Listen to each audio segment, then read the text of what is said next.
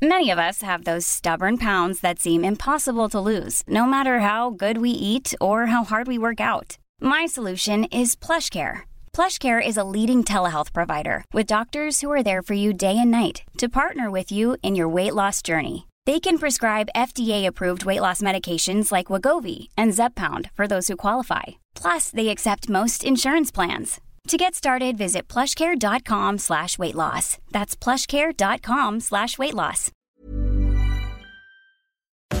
Retterview. Gedanken und Spaß aus dem Pflasterlaster. Mit Sprechwunsch und Sammy Split. Ja, heute seit langem mal wieder mit einem Gast. Ähm, und zwar dem dritten Gast. Aller guten Dinge sind, sind drei. Und ähm, diesmal mit einem ganz besonderen Gast, den sich auch äh, ja viele gewünscht haben, zumindest vom Thema her, denn es wird heute um um Recht gehen, Recht im Rettungsdienst, Recht in der Ersten Hilfe. Und dazu begrüßen wir ganz herzlich Herrn Professor Dr. Dr. Carsten Fehn. Herzlich willkommen. Vielen Dank. Hallo. Ja, ähm, für, für die, die sich jetzt fragen, wer ist Herr äh, Professor Dr. Dr. Carsten Fehn? Ich werde das Professor Dr. Dr. gleich weglassen tatsächlich, das wird sonst... Äh, ich bitte drum. Ja, ich überschlag mich sonst zu oft mit der Stimme. Ähm, ich kenne ihn tatsächlich nicht persönlich wirklich, aber ähm, im Zuge meines Studiums haben wir einige Module, wo es um, um Rechtsfragen geht in der Gefahrenabwehr. Und ähm, dort ist er immer noch im Studiengang Rettungsingenieur an der TH Köln ähm, Lehrbeauftragter und ähm, ich kann vielleicht eine ganz kurze Anekdote erzählen. Ähm, es war damals. Äh, ah, wieder eine Louis-Anekdote. Genau, es war eine Louis-Anekdote. Und zwar, wir hatten das äh, Modul besondere Rechtsfragen in der Gefahrenabwehr. Und ähm, da war dann der wissenschaftliche Mitarbeiter vom Herrn Fehn und der Herr Fehn hat dann die Prüfungsmodalitäten erläutert und hat gesagt, ja, Sie schreiben dann ein Thesenpapier und dann machen Sie sich schlau, so und so und so machen Sie das. Dann sagte er, ähm, ich weiß nicht, ob er es immer sagt, ich bin gespannt, aber dann sagte er, ja, ähm, im Anschluss halten Sie eine Präsentation. Meine, äh, ich werde das zusammen dann auswerten mit meiner wissenschaftlichen äh, Hilfskraft und dann bekommen Sie Ihre Note. Und über die Note wird dann auch nicht mehr diskutiert, ähm, natürlich steht ihnen aber der Rechtsweg offen. Und dann sagt er, er wäre natürlich auch enttäuscht als, äh, als Lehrbeauftragter in einem rechtswissenschaftlichen Modul, wenn wir den Rechtsweg nicht versuchen würden. Aber wir sollen uns auch darauf gefasst machen, dass er ge es gewohnt ist zu gewinnen und gewinnen möchte und wir wahrscheinlich nicht zu, zu großen Chancen hätten. Da stellt sich jetzt kurz die Frage, ist auch nicht wirklich ernst gemeint, hat es denn schon mal jemand versucht, die Note auf dem Rechtsweg zu erklagen? Ja, da bei mir wenig Leute durchfallen, passiert das selten, aber es ist schon vorgekommen, aber ohne Erfolg. Ohne Erfolg. ja, ähm, die erste Frage kommt tatsächlich direkt aus der Community.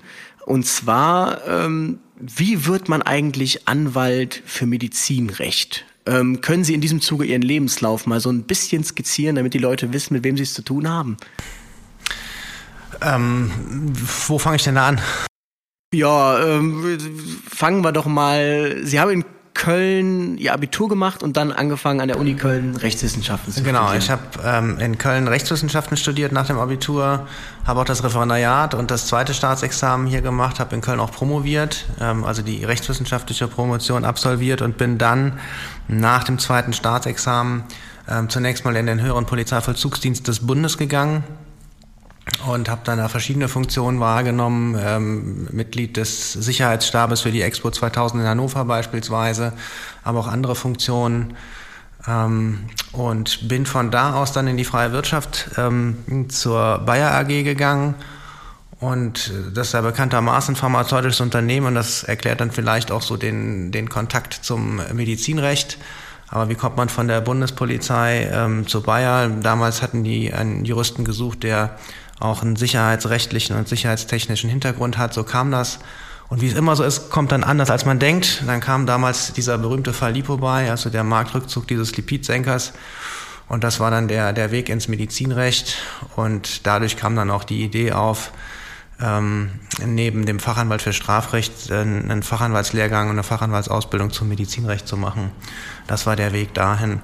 Und ähm, da ich selber ehrenamtlich schon immer bei der oder lange Zeit bei der Feuerwehr in Köln aktiv war, eine Zeit lang auch beim DRK später war immer die Affinität zum Rettungsdienst da und deshalb war das naheliegend. Jetzt werden sich einige über die zwei Doktortitel wundern äh, und vor allem über den Doktor Medic. Ist das genau das gleiche wie Doktor Med? Also wahrscheinlich nicht. Ne? Nein, ist nicht das gleiche. Deswegen sind die Kürzel anders. Also das ähm, Rerum Medic steht für Rerum Medicinalium. Das ähm, gibt es an wenigen Universitäten. Gab es auch mal in Köln, gibt es hier nicht mehr. Ich glaube, Aachen macht es noch. Ich habe es in Witten gemacht. Ähm, das ist in Witten auf Deutsch übersetzt mit theoretische Medizin, ist eigentlich ein, ein Promotionsstudiengang ähm, für die medizinischen Begleitwissenschaften. Das heißt also alle ähm, Wissenschaften, die die Medizin in irgendeiner Form unterstützen und Bezug dazu haben. Bei mir ist natürlich das Medizinrecht naheliegenderweise und ähm, hatte zum Gegenstand Fragen der Compliance und Zusammenarbeit bei ambulanten Operationen. Und jetzt ist mir vorhin in der Recherche aufgefallen, also jetzt erschließt sich mir tatsächlich das Medizinrecht. Ähm, ich habe aber gesehen, dass Sie auch Steuerstrafrecht und Wirtschaftsstrafrecht ähm, machen. Ich weiß nicht, ob man sagt, dass man das macht, ob man es verteidigt, ähm, was da der, der beste Ausdruck ist, die beste Formulierung. Ähm, wo schlägt, wo, wo kann man da jetzt die Brücke schlagen zum Medizinrecht? Wie kam das genau? Also man muss eigentlich als Oberbegriff das Wirtschaftsstrafrecht zunächst mal nehmen und zum Wirtschaftsstrafrecht gehört auch das Medizinstrafrecht. Das ist ein, ein weiter größerer Standpunkt oder ähm, ähm, ein großes Standbein, das wir hier haben.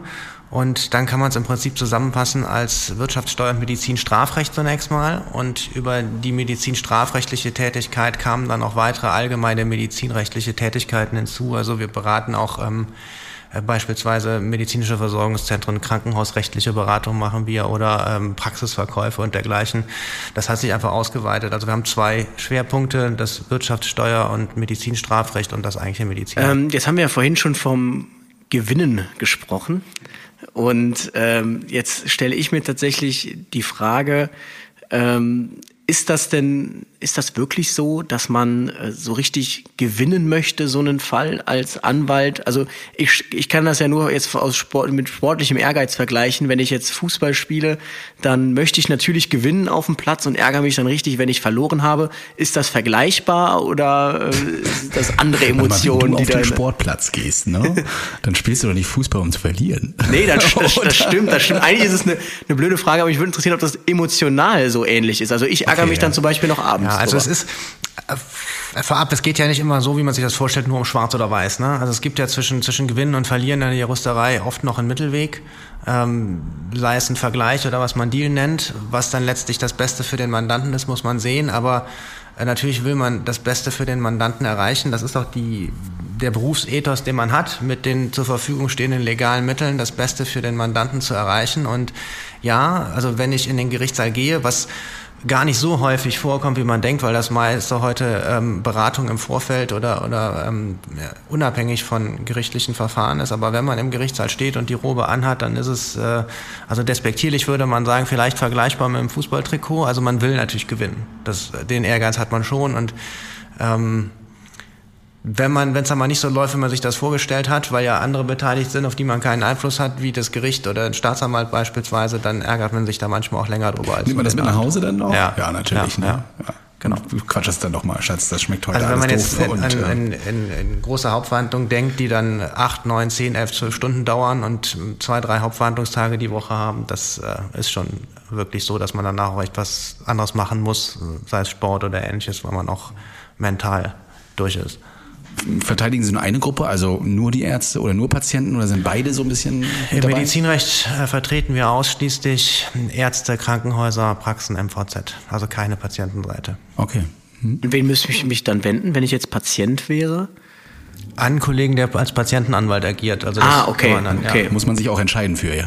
Also, äh, oder kann man auch als Anwalt beides machen? Also ich, ich persönlich würde denken, man, man muss sich entscheiden. Es gibt jetzt keine Vorschrift. Ich kann natürlich im gleichen Fall nicht einerseits den Arzt und andererseits den Patient vertreten. Das ist klar, nämlich Interessenkonflikt und ein Parteiverrat im Zweifel. Aber ähm, wenn man es, glaube ich, wirklich professionell und seriös machen will, dann muss man sich für eine Seite entscheiden, weil es auch ansonsten an der Glaubwürdigkeit kratzt. Ich kann nicht heute einen Patienten gegen einen Arzt und morgen äh, das Krankenhaus, wo der Arzt arbeitet, vertreten. Unabhängig davon, dass es schon noch immer andere Blickwinkel sind, auf die man sich spezialisiert, wenn man es professionell handhabt. Sind äh, Rettungsdienstler auch mit dabei? Ja, Rettungsdienste machen wir Bei auch. Ihnen also, jetzt auch ja, zum Beispiel, genau, ja. Also nicht separat, ja. Genau. Ähm, Ich habe mal damals nach einer Haftpflicht oder sowas in eine Versicherung gesucht, auch eine Rechtsschutz vor allen Dingen äh, für meinen Beruf. Und das ist wirklich schwer also eine richtige Rechtsschutz zu bekommen, weil die Versicherungen oft entweder sehr teuer ne, sind, aber für diesen Beruf, äh, die das gerade sich sehr, sehr distanzieren davon. Gibt es da eine Empfehlung, wo man sich am besten hinwenden könnte? Also ich äh, kann, würde mich jetzt schwer tun, für eine Versicherungsgesellschaft eine Empfehlung auszusprechen. Das kann ich auch aus Nein. berufsrechtlichen Gründen nicht, nicht wirklich machen. Ähm, natürlich hat man unterschiedliche Erfahrungen, auch als Anwalt ähm, hinsichtlich der Abwicklung, die bei der einen Versicherung besser und bei der anderen schlechter ist oder was heißt schlechter, unkomplizierter oder komplizierter vielleicht ist. Aber jetzt eine konkrete Versicherungsgesellschaft zu empfehlen, da würde ich mich schwer tun. Nicht wundern, im Hintergrund hört ihr mal ein bisschen Verkehr. Wir sind hier direkt an so einer schönen Verkehrsstraße direkt in Köln und am Rhein mit tollem Ausblick aus Wasser. Also wenn da mal ein Rettungswagen nachher noch vorbeifährt, das ist einfach Gewohnheit. Ihr kennt das ja von mir. Ja, nicht nach hinten gucken in den Spiegel, das liegt diesmal dran, dass ihr den Podcast hört, ja. Genau, alles gut. Ähm, was mich jetzt tatsächlich, kam nur gerade noch auf die Frage, wenn man jetzt wirklich mal so einen anstrengenden Fall gehabt hat, den man dann leider verloren hat, äh, bekommt man dann auch irgendwie mal einen drüber von seinem Klienten, dass er irgendwie sagt, was haben sie denn da gemacht oder hätte ich mal oder ich verliere nicht. okay, gut, dann ja, kennen Sie das natürlich nicht für diese Antwort. Nein, also es gibt natürlich immer ähm, Ergebnisse, wo auch ähm, mal die Erwartung des Mandanten und das realistische Ergebnis auseinanderfallen oder auch das tatsächliche Ergebnis im, im letztendlich. Das muss man dann kommunizieren, aber ich habe mir zum Grundsatz gemacht, schon im Vorfeld äh, Mandanten nicht das Blaue vom Himmel zu versprechen, sondern eine wirklich realistische Einschätzung zu geben und noch zu sagen, bestimmtes Vorgehen macht Sinn oder macht keinen Sinn oder da sehe ich keine Erfolgschancen. Und wenn ich die nicht sehe, dann ähm, mache ich so einen Fall auch nicht. Und das Wichtige dabei ist, das Ziel von vornherein wirklich ernsthaft mit dem Mandanten zu besprechen und auch so zu definieren, dass er eine Erwartung hat, die dem realen möglichen Ergebnis entspricht. Und dann passiert sowas eigentlich sehr selten. Aber natürlich gibt es immer auch mal jemanden, der unzufrieden ist. Ähm, aber das ist wirklich, kann man an einer Hand abzählen. Äh, jetzt nicht, weil ich so toll bin, sondern weil es einfach an der Art der Beratung liegt, die man ehrlich machen muss. Und damit fährt man auf Dauer sicherlich besser, als wenn man von vornherein ähm, Gott weiß was verspricht, was gar nicht haltbar ist. Ich habe mal, ähm, ich weiß nicht, ob das einfach nur so ein, so ein, so ein Testosteron geladener Anwaltsspruch in Anführungsstrichen ist, ist ähm, oder ob das wirklich so ist. Ich habe mal von so einem Strafrechtler, wo ich irgendein Video gesehen habe, ähm, gehört, dass er sagte, ihn interessiert es überhaupt nicht, ob der Klient jetzt schuld ist oder nicht schuld ist, weil er könnte seine Verteidigung dann auch gar nicht ähm, so machen, wie er sie machen würde. Es interessiert ihn nicht. Ähm, es geht einfach darum, den, den Klienten zu verteidigen. Ist das so? Interessiert Sie das? Auch nicht oder? Das würde ich so nicht unterschreiben. Also ich, ich sage meinen Mandanten schon, ähm, dass es keinen Sinn macht, gegenüber dem eigenen Anwalt nicht offen und ehrlich zu sein. Also ich bin nicht der Richter, ist auch nicht meine Aufgabe, aber ich bin Organ der Rechtspflege und habe dafür zu sorgen, dass das Verfahren fair und in unseren Rechtsgrundsätzen entsprechend läuft. Ähm, man hat ja in dem Zusammenhang oft diese Vorstellung von äh, irgendwelchen Fernsehkrimis, bei denen es dann so läuft, ähm, wir haben einen Mörder und es geht darum, den Mörder freizusprechen. Aber so läuft ein reales Verfahren in aller Regel nicht. Das sind die, die wenigsten Verfahren, die wirklich so funktionieren. Ähm, gibt es auch, hatte ich auch schon, ist aber tatsächlich ähm, die, die Ausnahme. Insofern interessiert es mich schon, wie der Sachverhalt sich tatsächlich ereignet hat, weil nur dann man als Anwalt, meine ich, ernsthaft beraten kann, ob man ähm, zu einer vollständigen Einlassung, einer Teileinlassung oder zum Schweigen beispielsweise rät. Und darauf aufbauend basiert natürlich dann auch die ähm, rechtliche Subsumption und rechtliche Bewertung und die Verteidigungsstrategie. Ich glaube, wenn man den Sachverhalt nicht wirklich kennt, ist es faktisch nicht möglich, seriös rechtlich zu beraten. Vielleicht, was der Kollege gemeint haben könnte, ist, dass ähm, ihn das nicht tangiert im Sinne ähm, von, von ähm, der Wahrnehmung seiner Arbeit, ob der Mandant wirklich jetzt der Täter einer Straftat war oder nicht.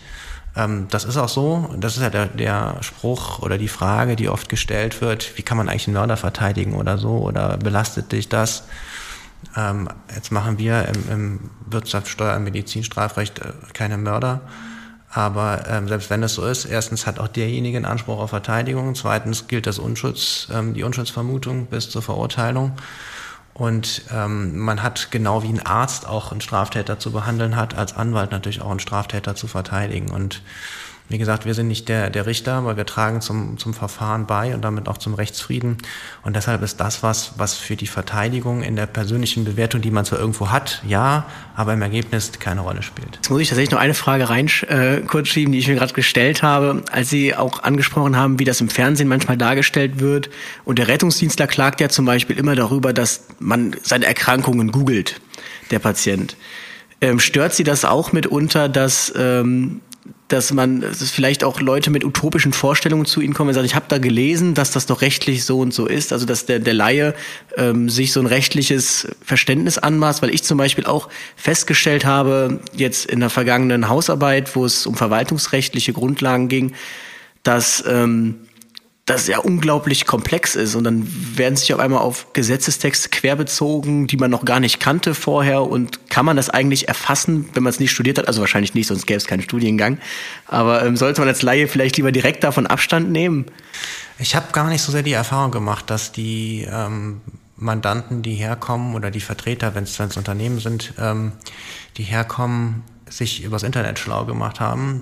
Ähm, ich glaube, dass, das tatsächlich, dass das tatsächlich im medizinischen Bereich deutlich intensiver ist, als es im rechtlichen Bereich ist, aus den genannten Gründen. Bei einer Krankheit gebe ich was ein, da steht was zu. Aber im, im rechtlichen die gesamten Querverweise und Zusammenhänge zu googeln ist halt schwierig. Ne? Das hm, habe ich gar nicht so erfahren. Oft kommen ähm, mal Mandanten, die in irgendeiner Form rechtlich vorgebildet sind. Also wenn es Geschäftsführer sind, die haben natürlich gewisse rechtliche Grundkenntnisse oder ähnliches, dann ähm, haben die aber dieses Grundverständnis schon, aber dass es dass sie sich wirklich da jetzt via Google vorinformiert hätten und, und äh, quasi schon besserwisserisch sozusagen ankämen, das erlebe ich eigentlich nicht. Jetzt gibt's äh, so den Standardspruch im Rettungsdienst, da wollen wir gleich drauf reingehen, ähm, immer ein Bein im Knast haben. Das kenne ich vor allem aus meiner Rettungsassistentenzeit und ich bin noch Rettungsassistent, aber das haben wir schon in der Schule bekommen, dass äh, die rechtliche Lage gerade für die Rettungsassistenten noch, aber auch Notfallsanitäter schwierig ist. Gerade Medikamente, Maßnahmen, wann rufe ich einen Notarzt, Verweigerung. Ist es so? Hat man immer so ein bisschen ein Bein im Knast als Rettungsdienstler? Also Knast. Ich kenne diesen Spruch aus so vielen Berufsgruppen. Also mhm. man hört von Lehrern immer mit einem Bein im Knast, von Polizisten immer mit einem Bein im Knast, mhm. aus dem Rettungsdienst, von den Ärzten. Also wenn das wahr wäre, dann bräuchten wir, glaube ich, sehr viel mehr Justizvollzugsanstalten, als wir haben. Insofern, nein. Also sorgfältig arbeiten muss jeder. Ähm, ihnen sind Leben und Gesundheit von Patienten anvertraut, damit die höchsten Rechtsgüter, die wir haben. Das ist natürlich theoretisch und auch praktisch schadensanfällig, wenn man Fehler macht, auch oft mit gravierenden Folgen.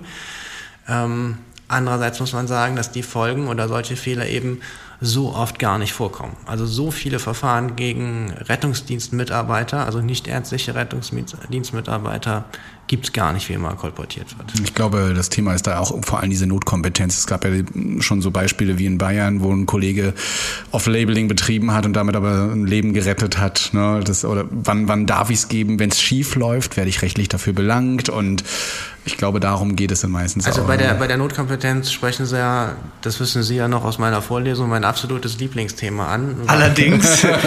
und deswegen grinste Luis auch gerade schon so, oh, er hat's gesagt. Es gibt dazu eine, das kann man dann wirklich mal googeln. Es gibt eine sehr schöne Entscheidung des Arbeitsgerichts Koblenz dazu, die findet man auch im Internet, wo zwei Mitarbeiter in einer Hilfsorganisation nach der Durchführung von Notkompetenzmaßnahmen gekündigt worden ist. Ähm, das hat das Arbeitsgericht aufgehoben. Die Entscheidung ist sehr lesenswert. Und was diesen Begriff der Notkompetenz angeht, Sie werden kein Gesetz finden, wo der drin steht. Also den Begriff gibt es nicht. Das ist geprägt worden durch eine Stellungnahme der Bundesärztekammer im Jahr 1992. Und eine Stellungnahme an sich ist juristisch erstmal nichts. Es ist keine Rechtsquelle. Es ist kein Gesetz, keine Verordnung, keine Satzung. Ähm, das hat sehr viel Verwirrung gestiftet. Damals hat sich leider lange fortgesetzt, weil es juristisch in dem Maß, in dem, oder so wie es da stand, nicht haltbar war.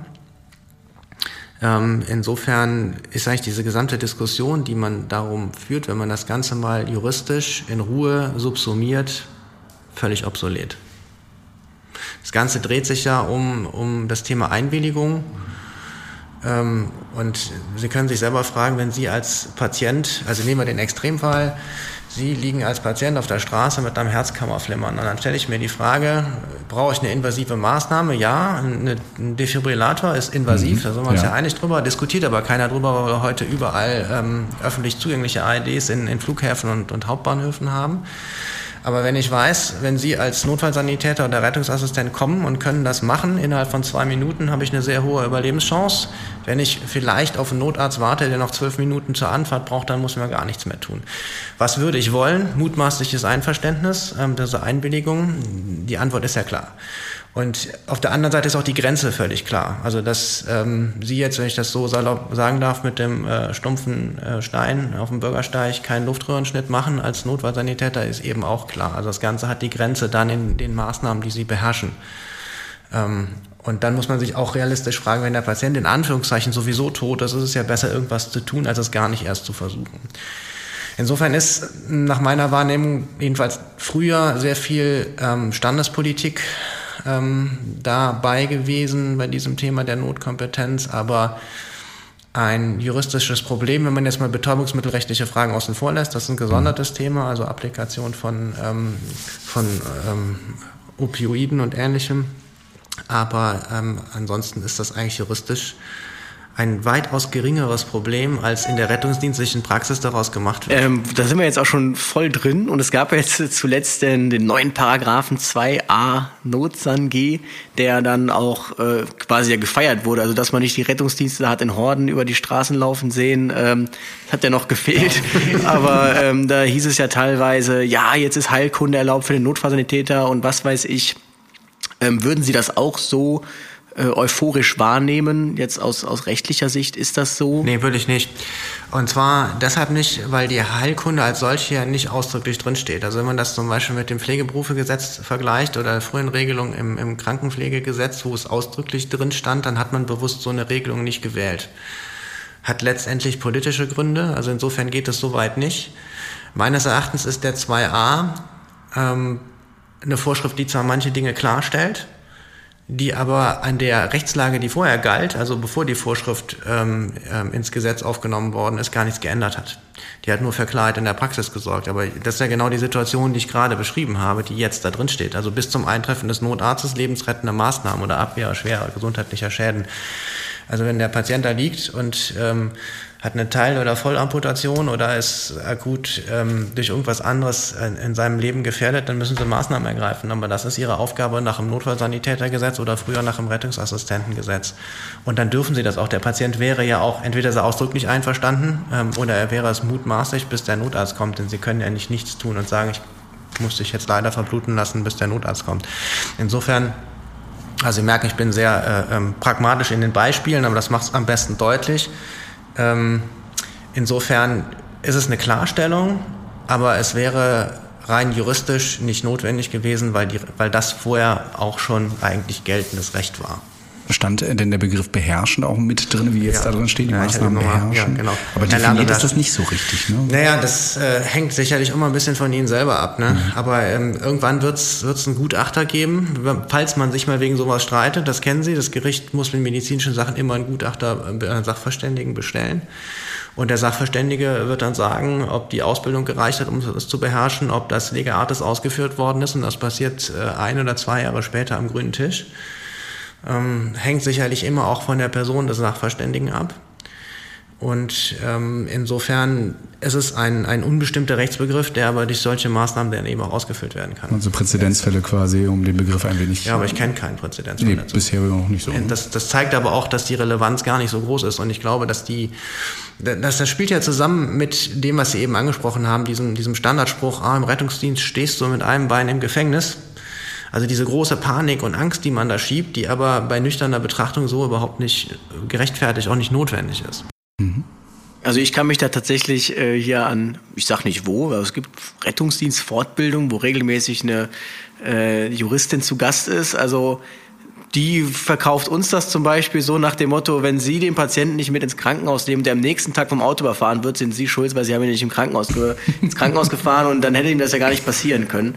Ähm, also sie, sie würden da eher zu, ähm, zu, zu, zu, zu also wenig zu Panik äh, leiten, sondern einfach zu sich auf das zu konzentrieren, was man gelernt hat. Naja, das, wenn die wenn die Kollegin das so sagt, dann ist das schlichtweg falsch, ne? Also ähm, wenn wenn das das so war jetzt natürlich überspitzt dargestellt, ja. aber so so geht man danach heraus. So, oh mein Gott. Also ich meine, der Patient hat immer noch einen Willen, ne? Und der der Patientenwille als als ähm, Kernstück der der Menschenwürde und der Patientenautonomie ist das Maß aller Dinge auch für den Notfallsanitäter. Ne? Das gilt nicht nur für Ärzte, es gilt auch für Notfallsanitäter. Wenn ein Patient sagt, ich will nicht und ist einwilligungsfähig, dann will er nicht. Das ist seine persönliche Entscheidung.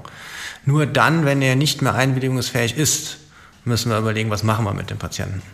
Da kommen wir tatsächlich gleich noch drauf. Das finde ich nämlich auch ein sehr spannendes Thema. Gerade dieses, ich sage nämlich auch immer, wenn er nicht möchte, dann möchte er nicht. Und wenn er nicht will, dann will er nicht. Obwohl es auch Kollegen gibt, die sagen, so, jetzt gehen wir los. Ne? Und die fühlen sich dann so wie, wie, ach so, ja, wenn sie sagen, ich muss jetzt ins Krankenhaus, dann muss ich jetzt wohl dahin. Ne? Ja. Und, äh, das, und nachher sagen die, ja, ich wollte ja eigentlich gar nicht. Gab's ja, gibt's auch schon, aber das ist dann, ähm, da müssen die Leute auch ein bisschen, ähm, glaube ich, konsequent sein ich glaube, und sagen, ich möchte nicht ins Es wurde noch niemand irgendwie angezeigt, weil er gezwungen wurde, in Notaufnahme zu kommen. Wahrscheinlich, würde ich mal vermuten.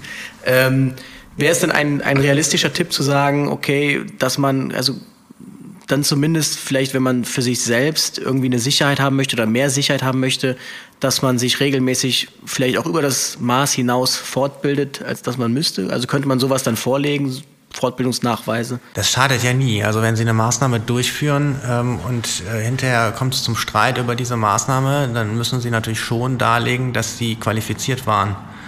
Ähm, das gilt nicht nur für Sie, Ärzte müssen das auch. Das ist der Begriff des sogenannten Übernahmeverschuldens. Ähm, insofern also ist Fortbildung immer sinnvoll und gut. Also Sie haben ja Ihre Pflichtfortbildung. Ähm, Ob es realistisch ist, zeitlich darüber hinaus was zu machen, muss jeder für sich selber entscheiden, aber sinnvoll ist es sicher, ja.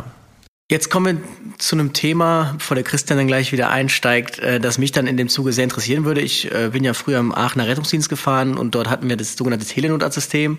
Und dafür hat der Herr Fehn damals auch ein Gutachten äh, verfasst und das bewertet. Und jetzt stelle ich mir die Frage, NRW soll es ja jetzt flächendeckend äh, bekommen, den Telenotarzt, und es kommt ja jetzt auch punktuell in anderen Teilen von Deutschland langsam auf, wird vereinzelt kritisch wahrgenommen, ähm, so nach dem Motto, hätte ich meine Ausbildung ja gar nicht machen müssen, wenn der Arzt ja doch eh wieder nur alles vorgibt. Ähm, was würden Sie denn als, ähm, als rechtlich für mich besser erachten? Die Delegation der ärztlichen Maßnahme durch einen Telenotarzt oder meine Notfallsanitäterausbildung? Also ich würde gerne vielleicht einen Satz vorher einhaken. Also diese kritische Wahrnehmung, dann hätte ich meine Ausbildung zum Notfallsanitäter gar nicht machen müssen, drückt meines Erachtens eine falsche Berufsausfassung aus.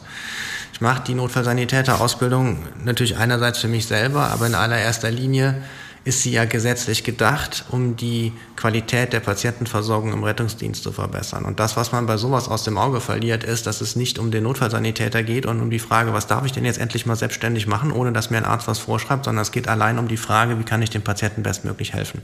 Das heißt, der Patient steht im Fokus, nicht der Notarzt und auch nicht der Notfallsanitäter.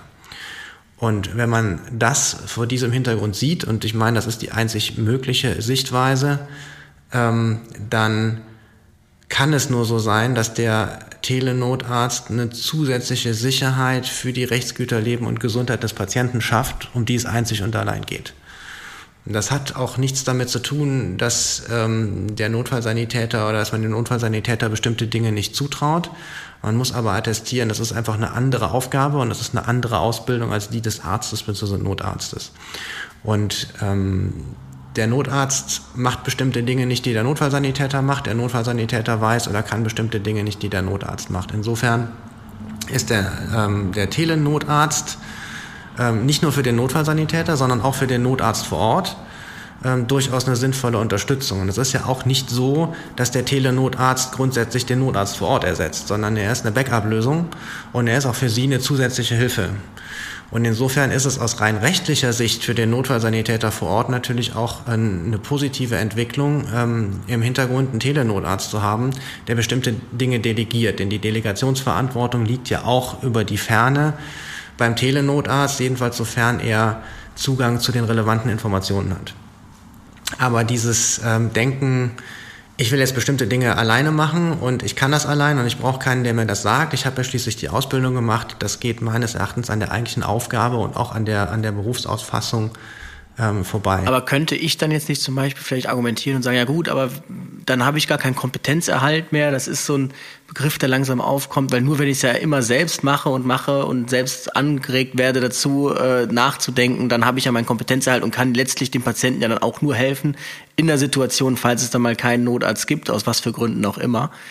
Ähm, es ist nicht so, dass ich umgekehrt dadurch, dass ich vielleicht eine permanente Anleitung ähm, oder eine häufige Anleitung durch einen Telenotarzt habe, auch meine eigenen Skills und Entscheidungen verbessere, weil ich ähm, immer unter einer fachkundigen Anleitung arbeite. Also insofern könnte man das, glaube ich, vom Argument her auch umdrehen. Und ähm, die Dinge, die sie gelernt haben, haben sie gelernt. Warum sollten sie die jetzt plötzlich nicht mehr können, wenn sie mal keinen Telenotarzt erreichen oder vor Ort sind? Also das äh, das sehe ich nicht. Also ich sehe das tatsächlich, ich bin absoluter ähm, Fan des Telenot-Systems, weil es aus meiner Sicht, ähm, wenn es so umgesetzt wird, wie es in Aachen damals umgesetzt wurde, nochmal kurz zur Erklärung, dort gibt es ja wirklich Algorithmen für jedes Krankheitsbild und der Notarzt macht ja nichts anderes, außer diesen Algorithmus mit einem durchzugehen und dadurch wird die Besatzung unfassbar gut trainiert auf so einen Algorithmus und man merkt teilweise, wenn man dann woanders mal Rettungsdienst fährt, dass einem dieser Algorithmus fehlt. Also man merkt einfach, dass es an vielen Schnittstellen irgendwie so ein bisschen hakt. Deshalb, ich finde dieses System super und finde auch nicht, dass es etwas ist, wovor man Angst haben müsste. Ist bei uns in Mecklenburg-Vorpommern auch sehr gut angenommen worden. Also mit vielen Kollegen, mit denen ich äh, geredet habe und die ich schon in der Notaufnahme getroffen habe, die fanden das toll. Das war, glaube ich, noch der, das letzte Wort. Ja. Thema auch äh, immer wieder Mitfahrverweigerung. Also äh, wenn Patienten äh, quasi sagen, ich möchte nicht mit, reicht eine Unterschrift auf einem kleinen Stück Papier. Ähm, fragen auch viele Ärzte, ab wann dürfen sie diese Verweigerung gar nicht mehr akzeptieren? Beispielsweise hohes Fieber, ähm, Alkohol, ab wo ist, wo ist die Grenze, wo man eine Unterschrift oder beziehungsweise eine Verweigerung auch selbst verweigern kann? Ja, wir hatten ja eben schon darüber gesprochen, oder es jedenfalls am Rande mal erwähnt, dass der, der Patientenwille ja das allein maßgebliche Gebot für die Behandlung an sich ist und damit auch für den Transport, denn der Transport dient ja der Behandlung. Dann muss man sich als erstes mal fragen, woher soll ein Anspruch darauf kommen, dass ich eine ähm, Erklärung über die Mitfahrtverweigerung unterschreibe als Patient? Also der Patient sagt Ihnen, ich fahre nicht mit, ich unterschreibe auch nichts. Und dazu habe ich immer so das schöne Beispiel. Jetzt gehen Sie als Rettungsdienstbesatzung hin und halten den Patienten fest und sagen, doch, du unterschreibst und dann rufen halt erstmal die Polizei und so lange bleibst du hier. Da schließt sich jedem, das kann irgendwie nicht richtig sein. Ist auch nicht, wäre nämlich eine Freiheitsberaubung. Also damit wird das Ergebnis eigentlich schon klar.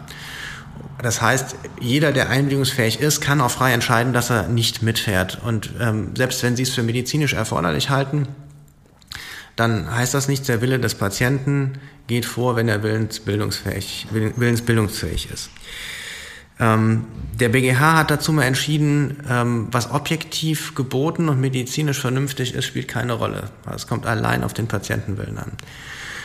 Das ist das eine Extrembeispiel. Das andere Extrembeispiel ist das, äh, dass der Patient sturztrunken da liegt und einfach nur lallt und sagt, ich will nicht mit, ich will nicht mit. So, da sind wir uns auch darüber einig, dass der nicht mehr einwilligungsfähig ist. So, in einem solchen Fall müssen Sie den mutmaßlichen Willen des Patienten anhand möglichst objektiver Kriterien ermitteln. Was würde der Patient wollen, wenn er einwilligungsfähig wäre? Im Zweifel will er, dass man ihm hilft. Das ist auch klar. Ähm, problematisch sind so die Fälle, die so ein bisschen unklar sind, wo ich jetzt nicht weiß, könnte, könnte aber auch nicht, könnte, und man überlegt. Da ist zunächst mal für Sie als Rettungsdienstbesatzung extrem wichtig, dass Sie genau dokumentieren. Also welche Befunde haben Sie erhoben? Und im Zweifel würde ich in einem solchen Fall äh, dazu raten, den Notarzt nachzualarmieren. Und wenn der Patient dann sich entfernt, Sie sind nicht verpflichtet, äh, möglicherweise auch noch unter Einsatz von körperlicher Gewalt oder Eingehen eigener Gefahren den festzuhalten. Insofern trägt ja auch jeder für sich selber Verantwortung und auch Gefahr. Also das, ähm, das sicherlich nicht. Aber vom Grundsatz, ähm, ein einwilligungsfähiger Patient kann die Mitfahrt wirksam verweigern. Er muss Ihnen überhaupt nichts unterschreiben. Dann schreiben Sie ins Protokoll, Unterschrift wurde verweigert. Sie dokumentieren aber genau, worüber Sie aufgeklärt haben, was Sie empfohlen haben, was der Patient gesagt hat. Ähm, umgekehrt bei den klar einwilligungsunfähigen Patienten dokumentieren Sie auch, warum der einwilligungsunfähig war. Wenn der gewalttätig wird, rufen Sie im Zweifelsfall ähm, die Polizei hinzu. Auch das ist klar. Und bei den kritischen Fällen ähm, würde ich es auf jeden Fall durch den Notarzt unterstützen lassen. Aber Sie müssen jetzt da nicht irgendwelche Maßnahmen ergreifen, um den Patienten festzuhalten. Die Frage kam eben auch manchmal von, von Ärzten ebenso. Ab wann dürfen sie selbst entscheiden? Also klar, wenn Gefahr für, ein, für, für einen selbst und die Allgemeinheit besteht, schon, aber manchmal gibt es dann eben auch dieses hohe Fieber, dass die Leute dann schon vigilanzgemindeter sind oder entscheidungsgemindeter und ich denke, das ist eine Einzelfallentscheidung. Das, kann, das kann, man pauschal nicht sagen. Ja. Ich, und ich glaube, da ist es auch schon so, dass, dass man es wirklich medizinisch begründen muss. Mhm. Also ähm, das ist aber dann, würde ich denken, auch eine Situation, wo es in der Tat Sinn macht, den Notarzt dazu zu alarmieren und eine ärztliche Einschätzung zu haben. Ähm, ob das Fieber jetzt ein halbes Grad höher oder tiefer ist und ab wann denn bei dem Patienten die Einbildungsunfähigkeit ähm, eintritt oder er ähm, fantasiert oder ähnliches, das kann man ja pauschal vorher nicht sagen. Da mögen auch andere Faktoren eine Rolle spielen. Vielleicht kommt dann noch ein Medikamentenmissbrauch dazu, irgendeine andere schwere Grunderkrankung. Hm, ich weiß nicht. Also das ist Einzelfall. Würden Sie denn sagen, ähm, ganz kurz, Christian zuckte schon, würden Sie denn sagen, dass wenn ich denn jetzt diese Unterschrift habe, und im Nachhinein der Patient dann vielleicht doch sagt, nee, ich wollte mit, das war alles gar nicht so, dass mir das dann hilft, dass ich dieses Dokument mit seiner Unterschrift habe oder? Auch das lässt sich pauschal nicht beantworten. Wenn der Patient vorträgt und wir vielleicht sogar einen Sachverständigen haben, der das bestätigt, der sagt, ich war so neben mir, ich wusste gar nicht, was ich unterschrieben habe, ich habe das gar nicht verstanden. Ich, mir war so schwarz vor Augen, also wir hätten mir alles hinhalten können, dann nützt Ihnen die Unterschrift natürlich nichts. Also es ist und bleibt eine Einzelfallentscheidung. Ähm, jetzt muss ich auch dazu sagen, mir persönlich ist so ein Fallbeispiel, wie Sie es geschildert haben, in der Praxis auch noch nicht untergekommen. Also es ist, glaube ich, sehr häufig ähm, ein eher theoretisches Konstrukt. Und als viel größer sehe ich die umgekehrte Gefahr an, dass sie jemanden zwingen, mitzufahren, der das eigentlich gar nicht wollte, der, der nicht behandelt werden wollte. Aber auch selbst da ist es extrem selten, dass es rechtliche Sachen nach sich zieht. Ich meine, heute in Zeiten von ähm, Rechtsschutzversicherungen, ähm, Rechtsschutzversicherung bei den Patienten und hm, ist vielleicht die Gefahr größer, dass Beschwerden kommen oder man es mal versucht, in Anführungszeichen. Aber auch das ist nichts, was jetzt Gerichte massenhaft beschäftigen würde. Also ich glaube, da ist die Wahrnehmung im Rettungsdienst eine ganz andere, als sie in der Rechtspraxis zutrifft. Also es gibt äh, Kollegen tatsächlich, die schreiben jetzt neuerdings immer mit rein Aufklärung bis zum Tode.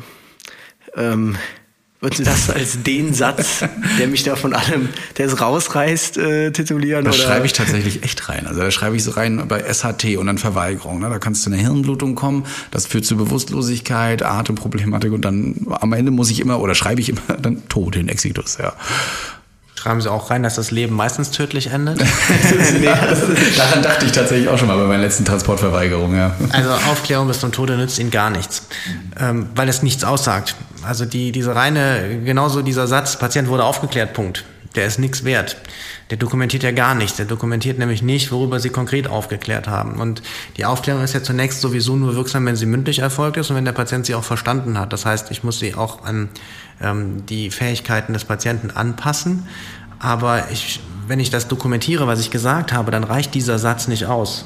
Denn bis zum Tode worüber haben Sie denn konkret aufgeklärt? Ja, jeder Patient weiß wahrscheinlich, dass er irgendwann sterben muss. Also das heißt, Sie müssten dann schon, der Patient, der ist die Treppe runtergestürzt, hat eine Kopfverletzung. Dann müssen Sie ihn darüber aufklären, also müsste auch konkret drinstehen und dokumentiert sein, dass er möglicherweise eine Schädelverletzung hat, dass er ins Krankenhaus müsste, dass man CT machen muss, wenn das nicht behandelt wird, dass das dann möglicherweise zum Tode führen kann. Also dann würde es Sinn machen, aber dieser Satz für sich genommen hat keinen Wert. Okay. Also ich habe das bei uns zum Beispiel so, ähm, wir schreiben immer auf, was wir ähm, festgestellt haben und dann eben auch die Folgen, die daraus entstehen könnten. Und unten wird dann unterschrieben Patient, Zeuge, auch immer ganz wichtig. Und ähm, auch möglicherweise die Person, die mit bei ihm bleibt. Einfach schon, hat ja. man schon mal drei, vier Unterschriften ja. und weiß dann Bescheid.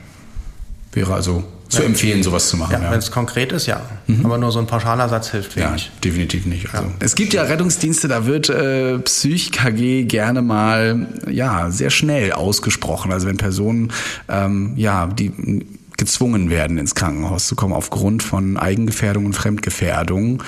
Ähm, wird es aus Ihrer Sicht zu oft verwendet, aus der Erfahrung vielleicht heraus, dass es da schon Probleme gibt? Also gab es da schon Fälle, wo geklagt wurde auch?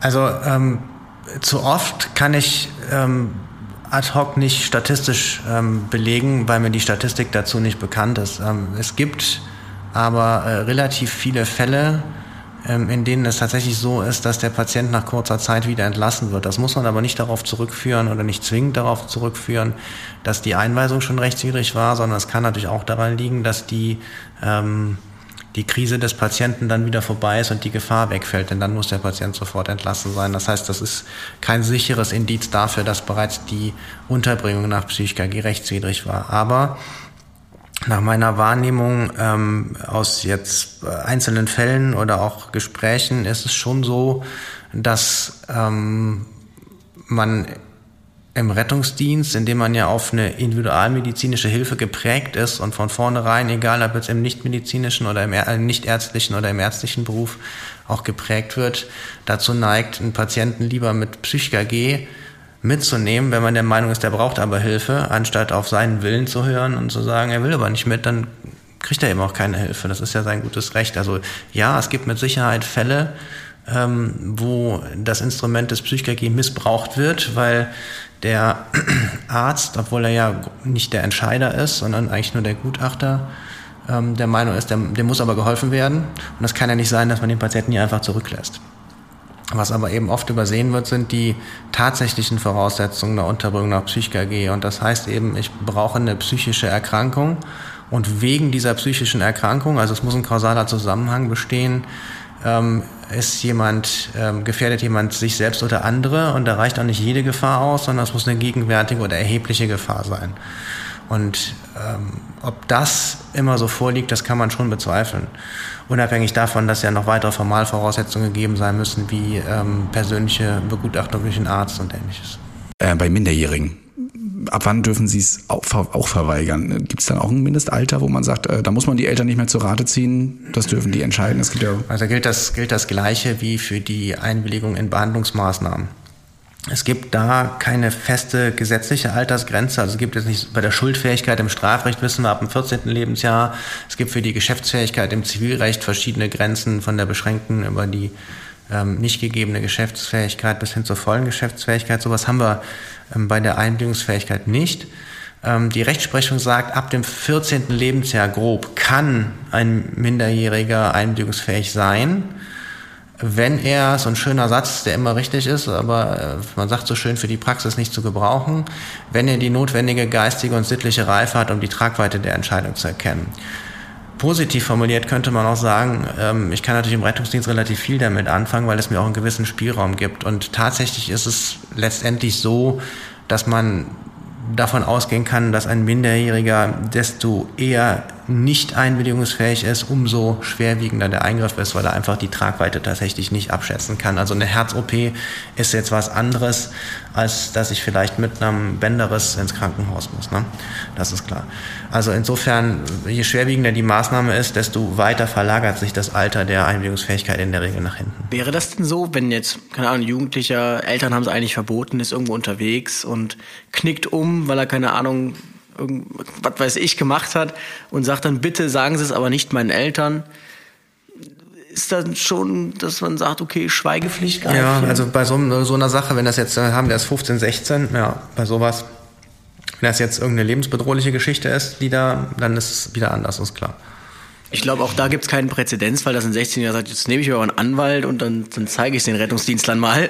Aber ähm, trotzdem vielleicht gut zu wissen, dass man da aufpassen muss, aber nicht nur da. Ne? Ja, der schöne Spruch auch, des Menschenwille ist sein Himmelreich, fällt öfter mal bei uns, finde ich auch gar nicht so schlecht. Und äh, da kann man auch gleich mal übergehen. Und zwar haben wir oft das muss ich auch mal so selbst sagen, bei uns die Diskussion, äh, ich möchte nicht in die Klinik, ich möchte lieber in diese Klinik. Und wir haben die Anweisung, aber an dem Tag fährst du dahin, an dem dann hat ein Patient auch im Rettungsdienst die freie Krankenhauswahl, also oder muss er sich dem beugen? Was nein, war? nein, jein. Ähm, also vom Grundsatz her hat er sie erstmal nicht. Warum?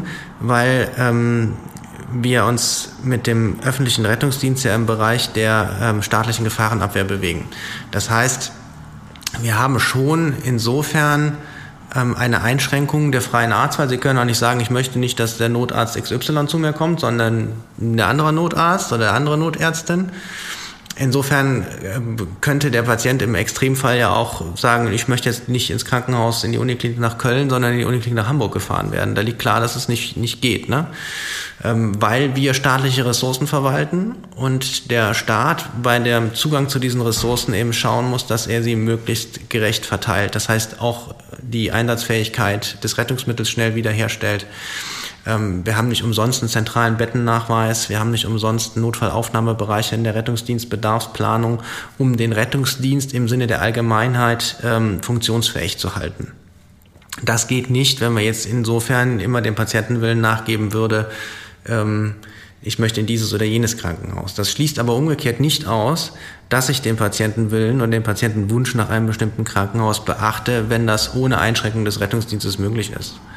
Also wenn ich jetzt zwei Krankenhäuser habe, die fünf Kilometer auseinander liegen, dann macht es für den RTW in der Regel keinen Unterschied, ob er nach da oder da fährt. Und unter Umständen kann es sogar sinnvoll sein, wenn der Patient je nach ähm, Erkrankungs- oder Verletzungsbild sagt, da bin ich aber schon in Behandlung, dann hilft man dem Patienten natürlich auch damit, indem man ihn dem Krankenhaus zuführt, wo er schon bekannt ist und man die Patientenakte hat.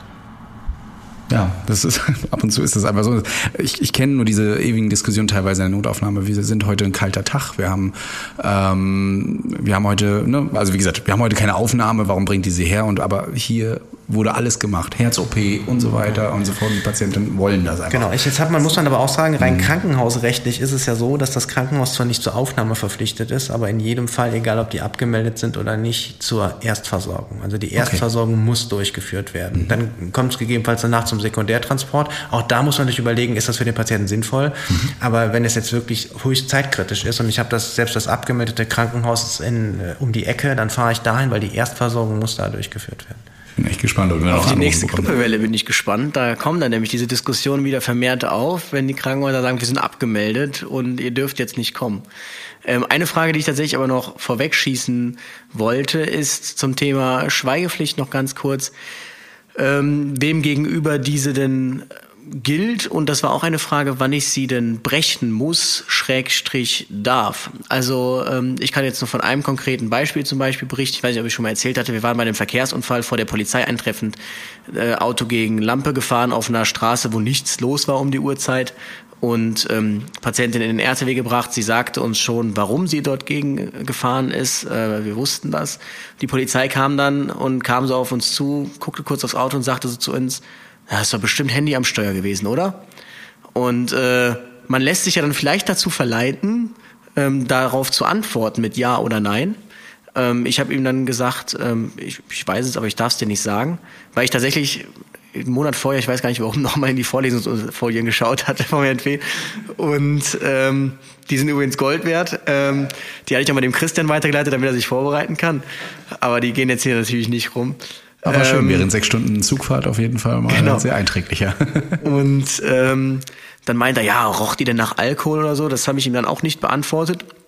Aber die sind uns dann zum Krankenhaus hinterhergefahren und meinten dann nochmal, wieso sagt ihr das denn nicht? Hä, warum macht ihr das denn? Und dann sagte mein Kollege, weil wir Schweigepflicht haben. Dann meinte er, Schweigepflicht haben doch nur Ärzte. Und ähm, Kollege sagte dann zu mir, man muss da wirklich aufpassen, weil ähm, es könnte dann passieren, dass dann nachher, und so war es dann, es kam eine Woche später ein Anruf von der Kripo, dass die Polizei in dem Bericht geschrieben hat, ähm, dass der eine Rettungsdienst, das war dann ich, gesagt hätte, er wüsste es zwar, aber es nicht beantwortet hat und dann nochmal von mir wissen wollte, warum ich es denn jetzt nicht sage, was da genau los war. Und ähm, ich habe dann nochmal auf die Schweigepflicht verwiesen, worauf er dann wieder meinte, das habt ihr doch gar nicht, das haben doch nur Ärzte. Und ähm, kann mir das zum Verhängnis werden, wenn das dann nachher aus was für Gründen auch immer, der Patient klagt vielleicht, weil er vielleicht auch so ein bisschen spitzfindig ist und sagt, das hätten die doch gar nicht sagen dürfen. Und ich hätte es dann jetzt zum Beispiel gesagt, warum es so war, dass mir dann nachher ein Strick in Anführungsstrichen draus gedreht würde. If you're struggling to lose weight, you've probably heard about weight loss medications like Wigovi or Zepbound, and you might be wondering if they're right for you. Meet PlushCare. A leading telehealth provider with doctors who are there for you day and night to partner with you in your weight loss journey. If you qualify, they can safely prescribe you medication from the comfort of your own home. To get started, visit plushcare.com slash weight loss. That's plushcare.com slash weight loss. plushcare.com slash weight loss. Also erstmal finde ich es tatsächlich erschreckend, dass ein Polizeibeamter eine solche Aussage tätigt. Das fanden wir tatsächlich auch, ja. Ähm, da kann ich nur zu sagen, äh, das sage ich auch in der Vorlesung gerne, ein, ein, Blick ins Gesetz erleichtert die Rechtsfindung. Also es ist äh, völlig unstreitig, dass natürlich auch das ärztliche Assistenzpersonal ähm, der Schweigepflicht unterliegt. Sie unterliegen aber vom Grundsatz her ähm, der abhängigen Schweigepflicht. Das heißt, ähm, der eigentliche Berufsträger, sprich der Arzt, entscheidet darüber, ob die gebrochen wird oder nicht. Aber auch ein Notarzt vor Ort hätte natürlich der Schweigepflicht zunächst mal völlig offenkundig unterlegen. Sie definitiv auch. Im öffentlichen Rettungsdienst haben sie zusätzlich noch die Schweigepflicht als Amtsträger. Ähm, also insofern würde oder hätte eine Äußerung darüber, dass ähm, die Patientin, der Patient Alkohol getrunken hat oder Handy am Steuer hatte und deshalb gegen die Laterne gefahren ist, ähm, den Straftatbestand der ähm, Schweigepflichtsverletzung erfüllt. Also sie hätten sich strafbar gemacht. Und ähm, wenn beispielsweise das kausal nachweisbar etwa der Grund dafür gewesen wäre, dass die ähm, Patientin oder der Patient den Führerschein verloren hätte, würden sich unter Umständen auch schadensersatzpflichtig dafür machen, ganz klar. Ähm, deshalb war Ihre Aussage zu sagen, ich sage dazu nichts völlig richtig. Ich hätte wahrscheinlich noch nicht mal gesagt, ich weiß es, sondern ich hätte nur gesagt, dazu darf ich nichts sagen. Ich wollte der Polizei halt einen auswischen, aber ich weiß aus, aus eigener Einsatzerfahrung, dass das natürlich, man, man, kennt die Polizeibeamten ja gerade vielleicht in kleineren Einsatzgebieten auch, dass das so im Zwischenmenschlichen schwierig ist, aber nichtsdestotrotz gelten ja ähm, nicht umsonst rechtliche Regelungen. Und die, die Frage, wem gegenüber gilt die Schweigepflicht? Erstmal gegenüber jedem, der nicht der Patient ist. Und der Patient ist, genau wie bei der Behandlung, bestimmungsberechtigt dahingehend, wem was gesagt werden darf und wem nicht oder mutmaßlich. Also, dass man, dass nahe Angehörige informiert werden, ist vom Grundsatz her sicherlich, wenn der Patient nicht ansprechbar ist, durch eine mutmaßliche Einwilligung gedeckt aber sie werden es kaum, ausdrück, also ausdrücklich schon gar nicht, aber mutmaßlich rechtfertigen können, dass der Patient will, dass gegen ihn beispielsweise eine Strafverfolgung eingeleitet wird. Also da kommen sie nicht weiter.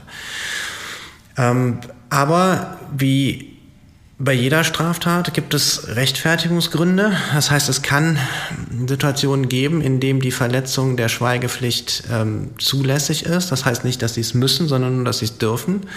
Und der klassische Rechtfertigungsgrund dafür ist der Paragraph 34 Strafgesetzbuch, also der rechtfertigende Notstand. Und das wiederum setzt voraus, dass sie die Schweigepflicht, also das Vertrauensverhältnis zwischen Patienten und ihnen verletzen, um ein deutlich höherwertiges Rechtsgut zu schützen. Also Beispiel, der Patient hat sich bei der Vorbereitung eines Brandsatzes verletzt und sagt, aber morgen zünde ich die Bude da drüben an. So, dann wissen Sie, dass eine schwere Straftat bevorsteht. Sie können andere Leben und Gesundheit retten. Und in dem Fall würde der Paragraph 34 das ermöglichen. Aber wenn Sie jetzt den umgekehrten Fall haben, also das ist auch Ihr Beispiel, die Ordnungswidrigkeit, Handy am Steuer oder die Straftat Alkohol ähm, ist bereits erfüllt, dann können Sie ja nichts und niemanden mehr schützen. Ja, es gibt kein deutlich höherwertiges Rechtsgut mehr zu schützen. Also gilt die Schweigepflicht. Und dann fragt man sich noch, gibt es noch einen Schritt weiter? Neben der Berechtigung zur Verletzung der Schweigepflicht gibt es unter Umständen auch eine Pflicht zum Schutz, ähm, äh, eine Pflicht zur Verletzung ähm, der Schweigepflicht, also zum Schutz anderer Interessen. Das wird unter anderem diskutiert im Zusammenhang mit dem Verdacht auf Kindesmissbrauch. Das heißt, Sie haben ein Kind, das für sich selber nicht entscheiden kann. Ähm, Sie haben das Kind im Rettungswagen liegen, Sie erkennen, ältere Hämatome, ähm, eine Vielzahl von Hämatomen, vielleicht Brandverletzungen durch Zigaretten oder ähnliches. Ähm, oder vielleicht auch ein Jugendlicher sagen, um Gottes Willen, ich will nicht, dass die Polizei, die wollen ja dann immer noch die Eltern irgendwie mhm. schützen. Ne? Aber sie haben ja eine garanten Stellung für den Patienten, also für dieses Kind und, und ähm, oder für den Jugendlichen. Und sie sehen, das wird auch in Zukunft wieder passieren. Das können Sie daraus schließen, dass es in der Vergangenheit schon zahlreiche Verletzungen gegeben hat. Dann könnte man darüber nachdenken, dass es auch eine Pflicht gibt, so zu handeln. Die Frage ist aber natürlich, ob man sich auf dieses rechtlich dünne Eis begibt oder ob man es dann nicht letztendlich später ähm, nach einer sicheren Untersuchung im Krankenhaus über das Krankenhaus entscheiden lässt. Was ganz unabhängig davon sie nie verhindern dürfen, ähm, ist natürlich, dass die Polizei sich ein eigenes Bild macht. Ne? Also wenn die, ähm, wenn die Polizeibeamten sagen, können wir mal in den Rettungswagen kommen, mit dem Patienten reden und sie sehen keinen medizinischen Nachteil, weil sie jetzt nicht gerade reanimieren, können sie das ja machen. Und wenn die riechen wollen, ob der eine Fahne hat, ist das deren Aufgabe. Das dürfen sie auch nicht verhindern. Aber sie dürfen es eben nicht aktiv sagen. Also das sind so die, die Kategorien, in denen man das einsortieren kann.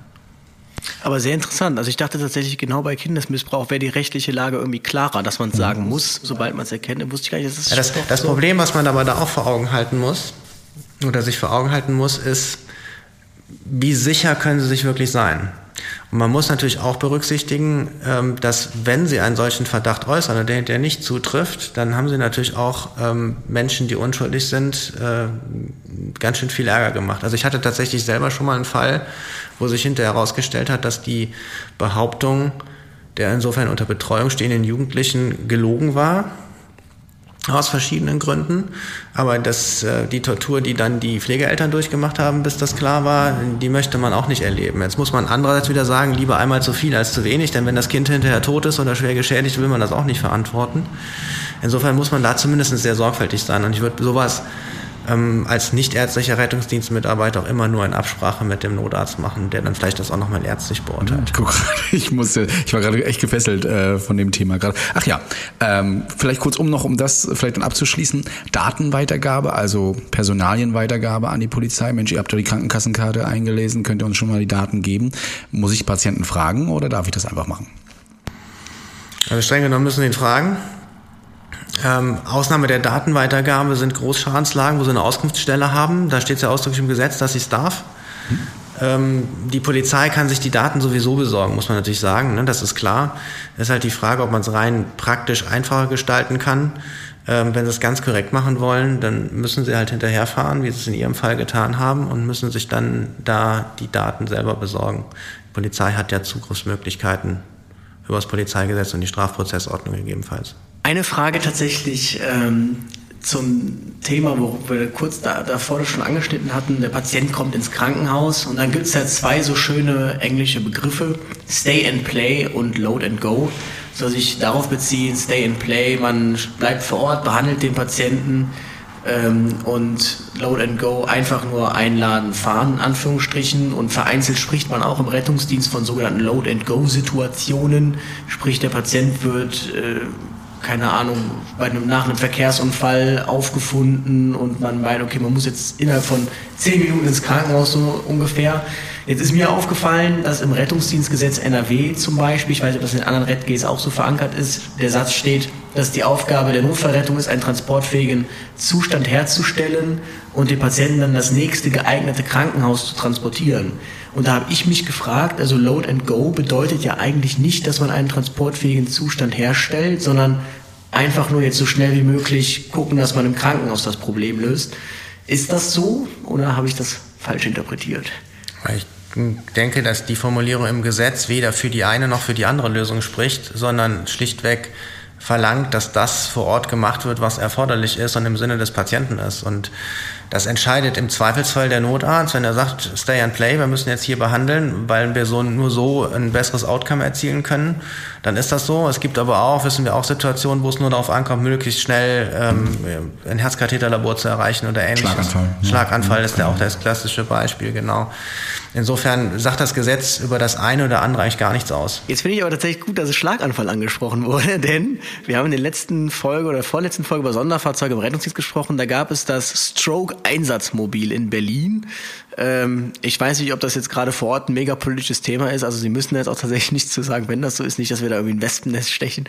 Ich weiß auf jeden Fall, dass es vielfach diskutiert ist, ob dieses Demo weiterhin betrieben wird. Kurz nochmal zur Erinnerung. Das ist ein Intensivtransportwagen mit einem großen Kofferaufbau. Da befindet sich ein CT drauf, ein Radiologieassistent, ein Neurologe. Und es besteht eben die Möglichkeit vor Ort bei Verdacht auf Schlaganfall ähm, direkt einen CT, ein CCT, also ein Kranial-CT, ein Bild vom Kopf durchzuführen. Dann sieht man, der Patient hat eine Blutung oder eben einen Verschluss und es bestünde sogar schon die Möglichkeit, eine Lysetherapie einzuleiten, sprich bei einem Verschluss diesen Thrombus aufzulösen, zu lösen.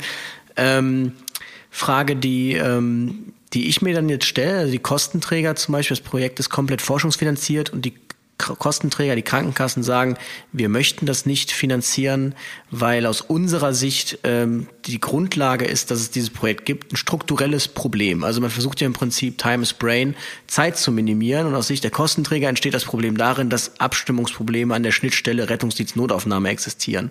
Und äh, wenn man sich mal die, die Studienlage anschaut, dann ist der wesentliche Vorteil dieses ähm, Projekts, dass Patienten vermehrt in richtige Zielkliniken gefahren werden. Also es gibt scheinbar in Berlin Krankenhäuser, die haben eine Neurologie, aber keine Neurochirurgie. Und dieses Demo reduziert eben ähm, den Anteil Patienten, die in eine Neurologie kommen, aber eigentlich eine Neurochirurgie müssten und umgekehrt. Jetzt sagen die Kostenträger, ja gut, das Problem wird einfach nur auf die Straße verlagert. Das kann, äh, das kann nicht Ziel sein, weil die beste Therapie gibt's immer im Krankenhaus. Ähm, würden Sie da sagen, da ist es, gibt es zu viel Stay and Play, dass es quasi die Verhältnismäßigkeit nicht mehr, nicht mehr gegeben ist? Das kann ich tatsächlich nicht beurteilen. Also man müsste, wir hatten ja im Vorfeld kurz drüber gesprochen, man müsste die Studienlage mal dahingehend auswerten, wie das Outcome äh, für Patienten ist, die in diesem Stroke-Mobil behandelt worden sind und Patienten, die ganz normal in Anführungszeichen in eine Stroke-Unit oder in ein sonstiges Krankenhaus transportiert worden sind. Und daran muss es sich eigentlich messen lassen. Ähm, zu sagen, das ist ein strukturelles Problem, also ich glaube, dass es durchaus sein kann, dass Patienten in ein falsches Zielkrankenhaus transportiert werden, aus verschiedenen, also falsch im Sinne von vielleicht erstmal nicht, nicht hundertprozentig geeignet. Das kann aber natürlich auch an Auslastungsfragen liegen. Ähm, insofern ist das sicher die halbe Wahrheit. Aus Sicht der Kostenträger natürlich naheliegend, weil man die Kosten vermeiden will. Aber entscheidendes Kriterium muss einfach das, das Outcome für den Patienten sein. Und wenn ich belegen kann, dass eine solche Maßnahme sinnvoll ist, weil der Patient damit besser fährt, selbst wenn ich kein strukturelles Problem hätte, dann sieht die Sache sicherlich anders aus, als wenn ich sage, Outcome ist identisch.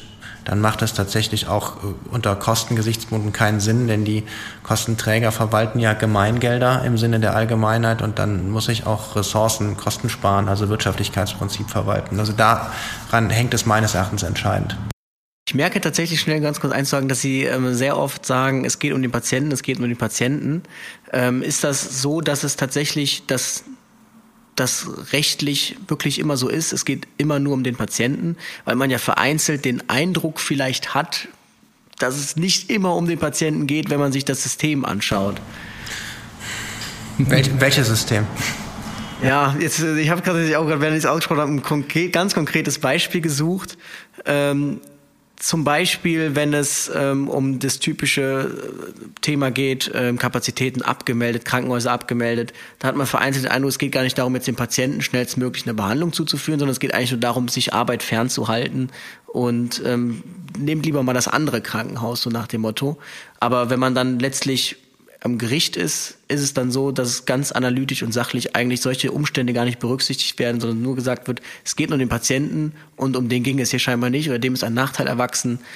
Also man darf sich natürlich nicht die Illusion hingeben, dass es im Rettungsdienst nicht auch um Geld ginge und auch für die Krankenhäuser. Insofern weiß ich gar nicht, ob das richtige Argument ist oder die richtige Vermutung, dass Krankenhäuser sich Arbeit vom Hals schaffen wollen. Ich glaube eher, dass viele Krankenhäuser die Patienten haben wollen oder jedenfalls bestimmte Patienten, wenn man sich auch die DRGs anguckt, die für bestimmte Verletzungs- und Krankheitsbilder gezahlt werden. Ich glaube eher, dass es insofern umgekehrt ist. Äh, wenn ein Krankenhaus abgemeldet ist, weil sie voll sind oder personell unterbesetzt sind, dann habe ich zwar ein strukturelles Problem, das kann ich aber nicht lösen, weil ich nicht mehr Ärzte bekomme. Wo soll ich sie hernehmen? Wir haben sie im Moment einfach nicht. Hm, insofern also es geht sicherlich um Geld, aber wahrscheinlich eher im umgekehrten ähm, Fall. Aber was das rein rechtliche angeht, kann es nur um den Patienten gehen. Und ähm, es gibt auch einige im Arztrecht sehr maßgebliche Entscheidungen des Bundesgerichtshofs, wo das auch sehr deutlich hervorgekehrt wird. Und es gibt dann auch solche Aussagen wie ähm, eine, ähm, ein, die Organisation eines bequemeren Klinikbetriebes oder wirtschaftliche Argumente spielen keine Rolle beispielsweise. Also solche Aussagen kommen durchaus von der Rechtsprechung auch völlig zurecht.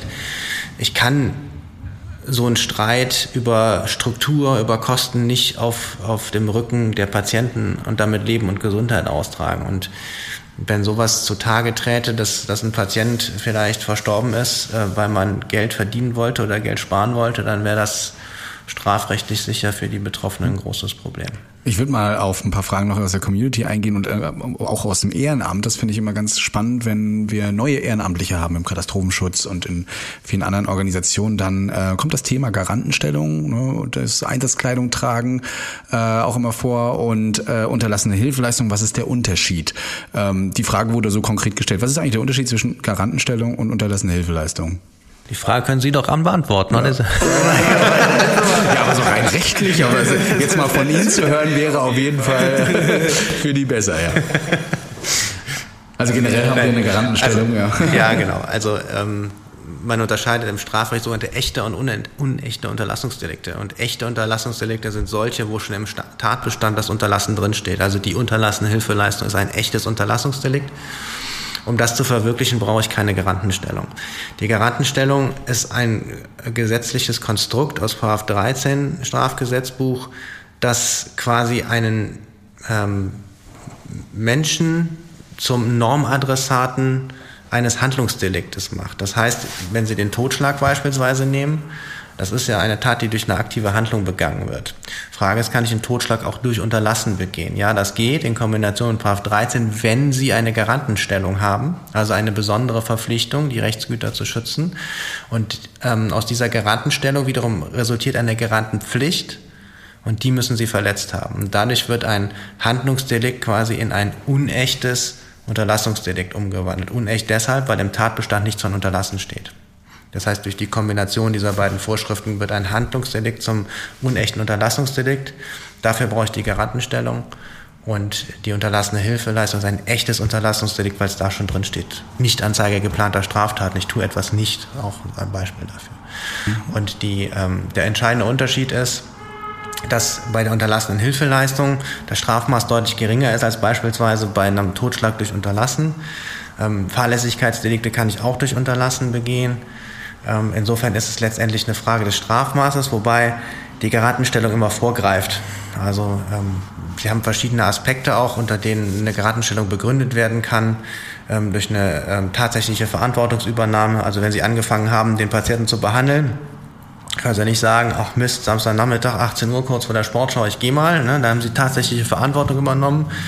Ähm, derjenige, der auf Kinder aufpasst, ne, aus Gefälligkeit kann nicht plötzlich sagen, ich lasse jetzt die zwei Kinder allein, eine tatsächliche Verantwortungsübernahme oder gefährliches Vorverhalten, sie graben irgendwo ein Loch, ne, dann müssen sie sich darum kümmern, dass da keiner reinstürzt. Also all das sind Aspekte, aus denen so eine Garantenstellung resultieren kann, die ihnen dann die Garantenpflicht auferlegt, alles tatsächlich Mögliche und rechtlich Zumutbare zu unternehmen, um Schaden abzuwenden. Hm, also interessant, ähm, nicht eben nur für Uniformträger oder Einsatzkleidungsträger, sondern eben für jeden, der. Kann, jeder kann eine Garatenstellung durch bestimmte oder in bestimmten Situationen für sich selbst begründen. Und werde dann aber auch für die Folgen noch weiter bestraft, die kommen, also Körperverletzungen oder ähnliches. Ja. okay. Jetzt stellt sich ja immer die große Frage beim Rettungsdienst, der privat unterwegs ist. Ähm, da habe ich tatsächlich mal die Aussage dann der, ähm, in der Fortbildung gehört, ähm, nein, dort äh, muss man nicht oder ist nicht mehr zumutbar als dem normalen Bürger. Denn was wäre das für ein Leben, wenn man nicht mal mehr ein Bierchen trinken könnte, ohne Angst haben zu müssen, dass man jetzt gleich ähm, hier vollen Einsatz leisten muss? Ist das so? Oder könnte man sagen, also der Christian hatte zum Beispiel den Fall, dass sie zu einer Reanimation alarmiert wurden. Und es hieß auf der Antwort, dass Ersthelfermaßnahmen abgelehnt wurden, Laienreanimation. Und da könnte ich jetzt vielleicht im von Nachhinein den Ersthelfern, sagen, muss man von den Ersthelfern, genau könnte man jetzt vielleicht als, äh, könnte ich mich ja doof stellen, sagen, ja, ich mir, konnte mir das nicht zumuten. Ich war so aufgelöst, seelisch. Könnte jetzt das Gericht, wenn es herausfindet, dass ich ja Rettungsdienstler bin, sagen, es muss ihnen doch zumutbar gewesen sein, weil sie arbeiten doch im Rettungsdienst? Genau. Also ähm, die Aussage, äh, ich muss nicht mehr tun als jetzt ein Laienhelfer, ist, ist Quatsch. Ähm, genauso Quatsch ist zu sagen, dann dürft ihr ja nicht mehr mehr ein Bierchen trinken gehen. Also das erschließt sich ja von selbst, ne? Dass, wenn Sie privat Immer unterwegs sind. Ja, genau.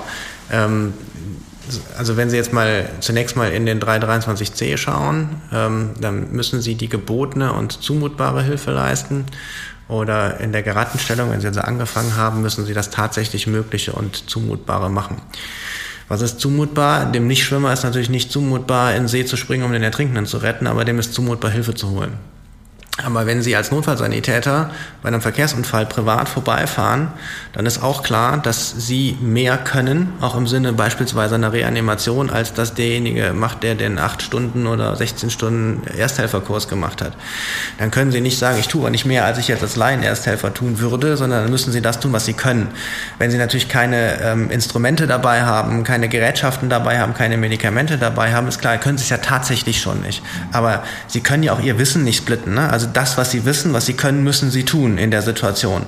Das heißt, sie müssen natürlich handwerklich mehr tun, als jetzt, ähm, mein Beispiel ist ja immer, ohne dass das despektierlich klingen soll, Oma und Opa Schmitz über die Straße gehen und sehen, da fällt jemand um. Dass ich von denen weniger handwerklich medizinische Tätigkeiten erwarten kann, als jetzt beispielsweise von Ihnen, liegt, glaube ich, auf der Hand. So würde aber, würde ich jedenfalls annehmen, berufsethisch sowieso jeder handeln, der in den Beruf kommt, das ist klar.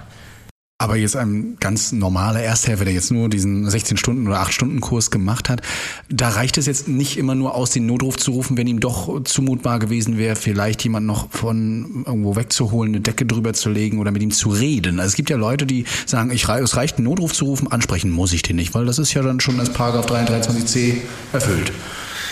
Ja, das ist aber so nicht richtig. Ne? Also ist die Frage, was ist Ihnen zumutbar? Also das kann man schon, kann man ja schon hinterher untersuchen, ne? Ähm, auch, auch unter Umständen sachverständig feststellen.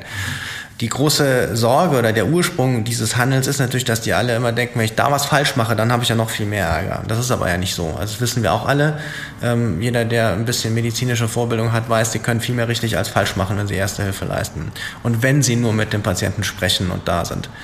Ähm, Insofern würde ich ein solches Handeln eher kritisch sehen, ja. Super Satz auch dafür. Das finde ich, also ich habe in meinen Ersthilfekursen auch immer ein Riesenthema. Ne? Werde ich bestraft? Was passiert, wenn ich mich verletze? Ähm, wer, wer zahlt das? Ne? Der Patient. Auch das Der kann man ganz klar beantworten. Ja. Das ist eine Geschäftsführung ohne Auftrag. Das heißt, wenn Sie sich die Klamotten versauen oder Sie verletzen sich, ne? klar, was im Interesse des Patienten passiert. Wo man tatsächlich, das springt mir jetzt irgendwie gerade in den Kopf, wenn ich jetzt jemand in die Motorraduniform aufschneide. Ähm, könnte er mir dann sagen, das war doch jetzt gar nicht verhältnismäßig. Ich meine, gut, das ist wahrscheinlich wieder ein Extrembeispiel. Er rennt durch die Gegend und ich komme einfach, legst jetzt hin, ich schneide jetzt die Uniform aus, dann ist es wahrscheinlich jetzt übertrieben gewesen. Aber mhm. so. Äh Nein, brauchen Sie nicht zu befürchten. Also ich sehe es auch. Bei mir ist das einfach ja, so. Ist gerade bei Motorradfahrern oder Reitern ist das ja ein Thema. Also, also Hochrasanztrauma, wenn es so über 50 km/h ist, dann musst du einen Bodycheck machen, keine Diagnose durch die Hose und wenn er das nicht mehr schafft oder. Aber es tut mir auch weh, wenn ich sowas immer aufmachen muss ähm, und aufschneiden muss. Haben wir das bei Reitern schon öfter gehabt? Ich komme ja auch aus dem Reitsport, oder?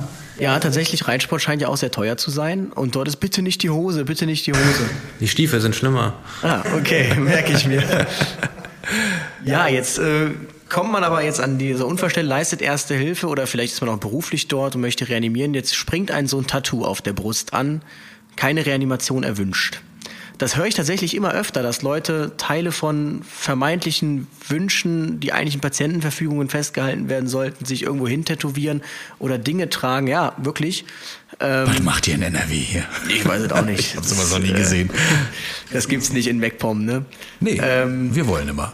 Wäre, müsste ich es dann lassen, nur weil sich das jemand jetzt drauf tätowiert hat? Nein, also das ähm, soll ja im Prinzip eine Art Patientenverfügung sein, aber Sie wissen ja gar nicht für welchen Fall. Also eine Patientenverfügung oder anders mal systematisch angefangen. Es gibt ja immer so diesen Grundsatz, Patientenverfügung gilt im Rettungsdienst nicht. Das ist aber Quatsch. Patientenverfügung ist ja nach dem Gesetz der ausdrücklich erklärte Wille des Patienten, so haben sie es zu behandeln. Deshalb gilt das für Ärzte oder Notärzte und für nichtärztliches Rettungsdienstpersonal und zwar auch im Rettungsdienst grundsätzlich erstmal.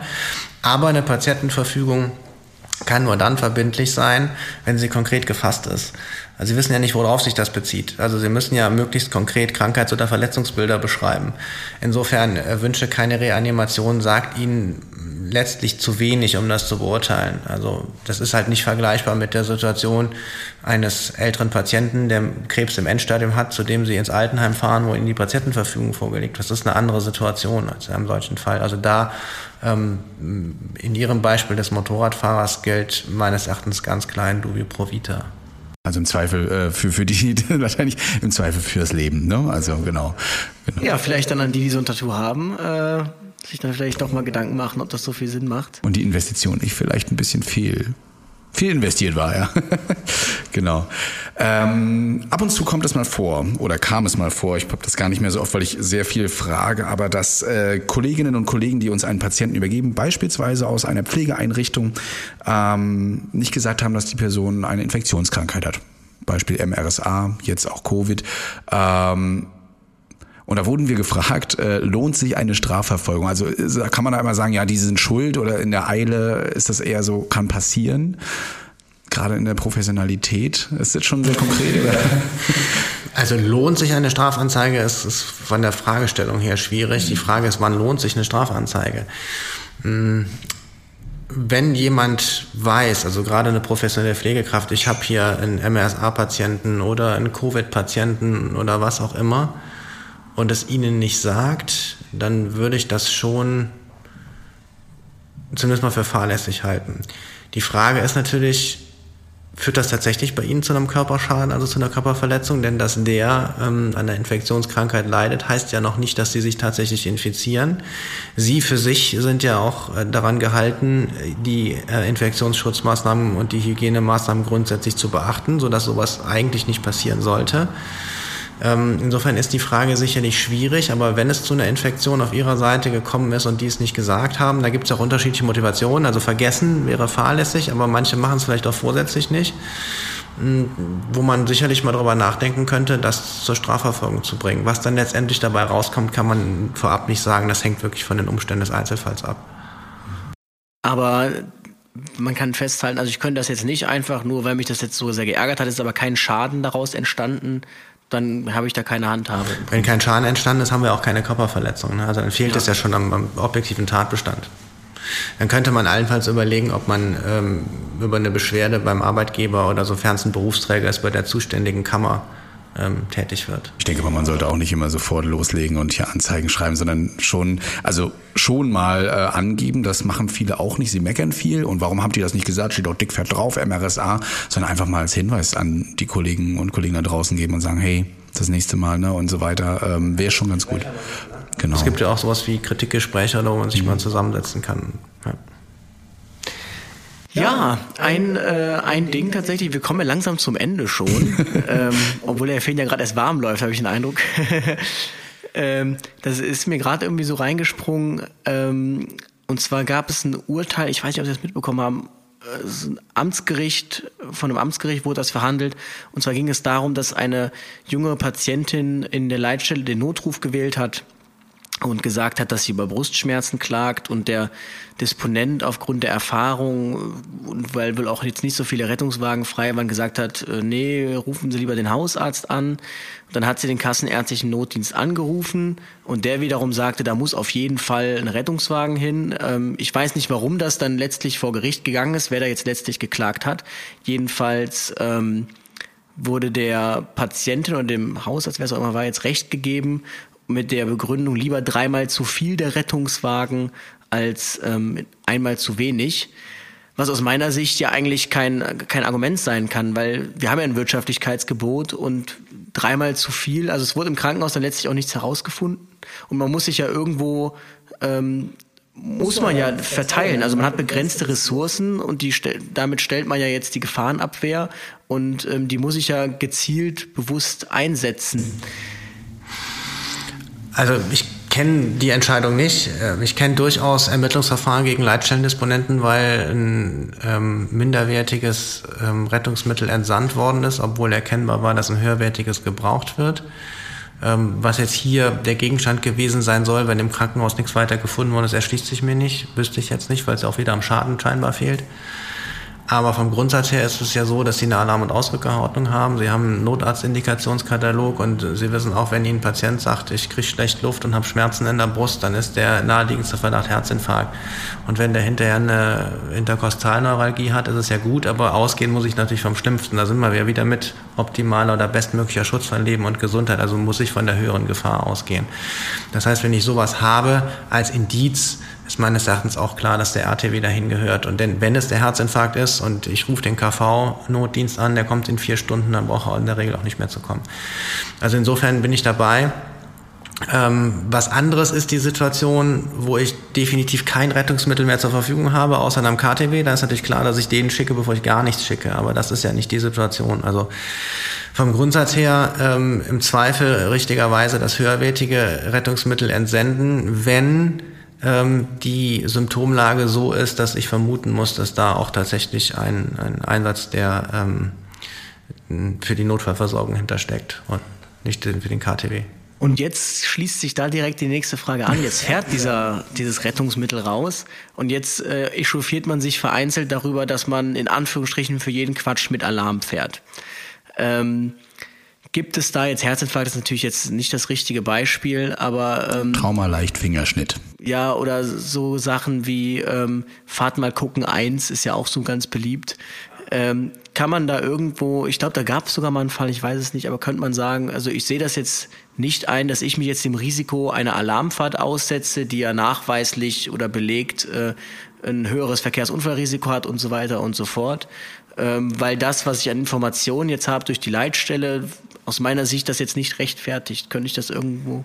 Also rein straßenverkehrsrechtlich ist erstmal der Fahrer des Fahrzeugs dafür verantwortlich, ob er die ähm, Sonderwegerechte in Anspruch nimmt oder nicht. Das heißt, wenn es hinter zum Unfall kommt, dann steht er auch dafür gerade, auf wie er gefahren ist, aber auch für die Inanspruchnahme selbst. Andererseits unterliegt er erstmal der Weisung der Leitstelle. Da mag man unter Umständen Konflikt haben. Aber wenn der Fahrer keine Hinweise erkennt darauf ähm, nach sorgfältiger Prüfung, dann wäre es tatsächlich richtig, ohne Sonderrechte zu fahren. Aber vom Grundsatz her, wenn ich nicht genau weiß, was es ist, es könnte schlimm sein, es könnte nicht schlimm sein, dann ist es auf jeden Fall gerechtfertigt, mit Sonder- und Wegerechten zu fahren. ähm, weil ich dann von einem sogenannten Gefahrerforschungs- oder Gefahrunterbrechungseingriff ausgehe. Das heißt, so lange, bis ich weiß, was los ist, darf ich erstmal von der größtmöglichen Gefahr ausgehen und alle entsprechenden Maßnahmen, dazu gehört dann auch die Sonderrechtsfahrt, sind gerechtfertigt. Gefahrerforschungs äh, Herrlich. was man hier so für, das für äh, werde ich das nächste Mal bei der Leitstelle dann auch im Telefon sagen. Haben Sie bei mir gelernt in der Vorlesung.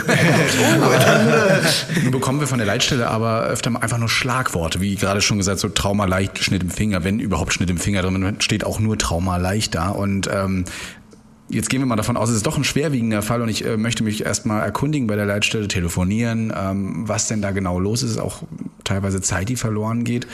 Dann doch lieber mal mehr mit Sondersignal hinfahren oder nicht? Also es ist auch, gefragt- ich denke mal auch für die Bürger da, die sich manchmal sehr aufregen, warum fährt denn der da mit Blaulicht immerhin? Wir wissen es manchmal nicht, oder? Es ist, naja, im Zweifel ja, ne?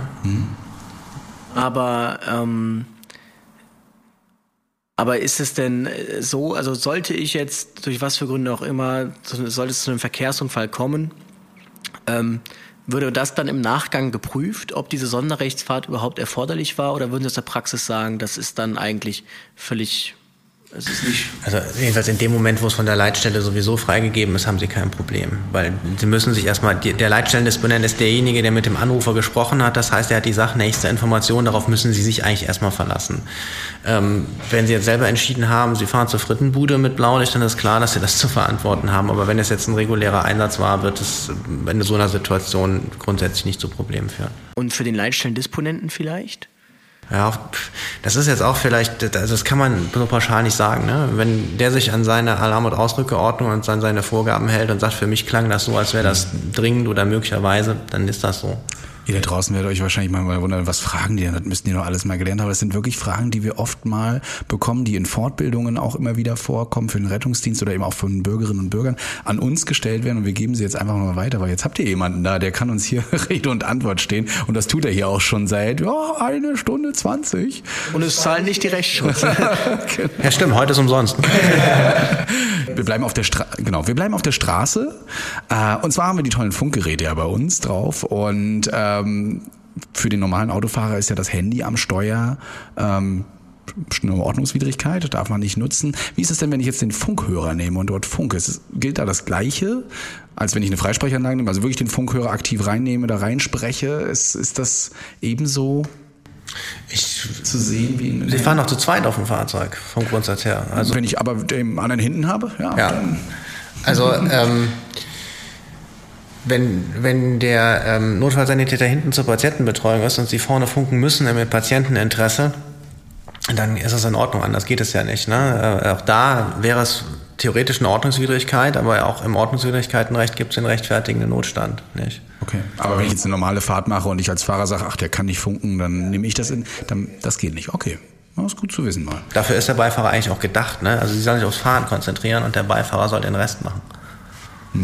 Aber interessant tatsächlich. Ich glaube zwar auch nicht, dass es da je irgendwie Probleme geben könnte. Aber ich sehe in manchen Fernsehsendungen, ne? Ich möchte nur mal, ja. Dürfte ich denn dienstlich telefonieren während der Fahrt? Wenn der Kollege hinten sagt, hör mal, ich bin gerade so beschäftigt, meld du an. Ja, ist ja erforderlich dann. Ne? Ja. Das ist aber wieder rechtfertigender Notstand. Ja. Wir bleiben auf der Straße und zwar, letzte Frage auch. Ja, kriegen wir ganz oft. Seitdem ähm, Gaffen ja strafbar ist, seit dem 01.01.2021, insofern ähm, haben uns viele Spotter angeschrieben. Ne? Also Leute, die Rettungswagen einfach auf Alarmfahrten auf der Straße filmen und so weiter. Ist das jetzt auch strafbar oder nicht? Ab wann muss man sich da verantworten? Also wir haben, und das muss ich jetzt mal sagen, immer beantwortet, also ich sehe das nicht so, aber da muss man wirklich jemanden fragen, der sich mit der Gesetzeslage auskennt. Wie sehen Sie das? Naja, es ist ja keine Einsatzstelle, ne? die, ich, die ich filme. Ähm, ich sammle Fotos von Einsatzfahrzeugen oder, oder Videos, wie das andere von Flugzeugen machen. Ähm, das ist meines Erachtens schon. Nee, das ist auch nach dem, nach dem Tatbestand der Strafvorschrift was anderes, als eine Einsatzstelle zu filmen. Ne? Das mache ich nicht. Also wenn ich vor der Feuerwache stehe und filme die ein- und ausfahrenden Fahrzeuge, dann hat das nichts mit einer Einsatzstelle zu tun. Muss ich dabei die Kolleginnen und Kollegen verpixeln oder nicht?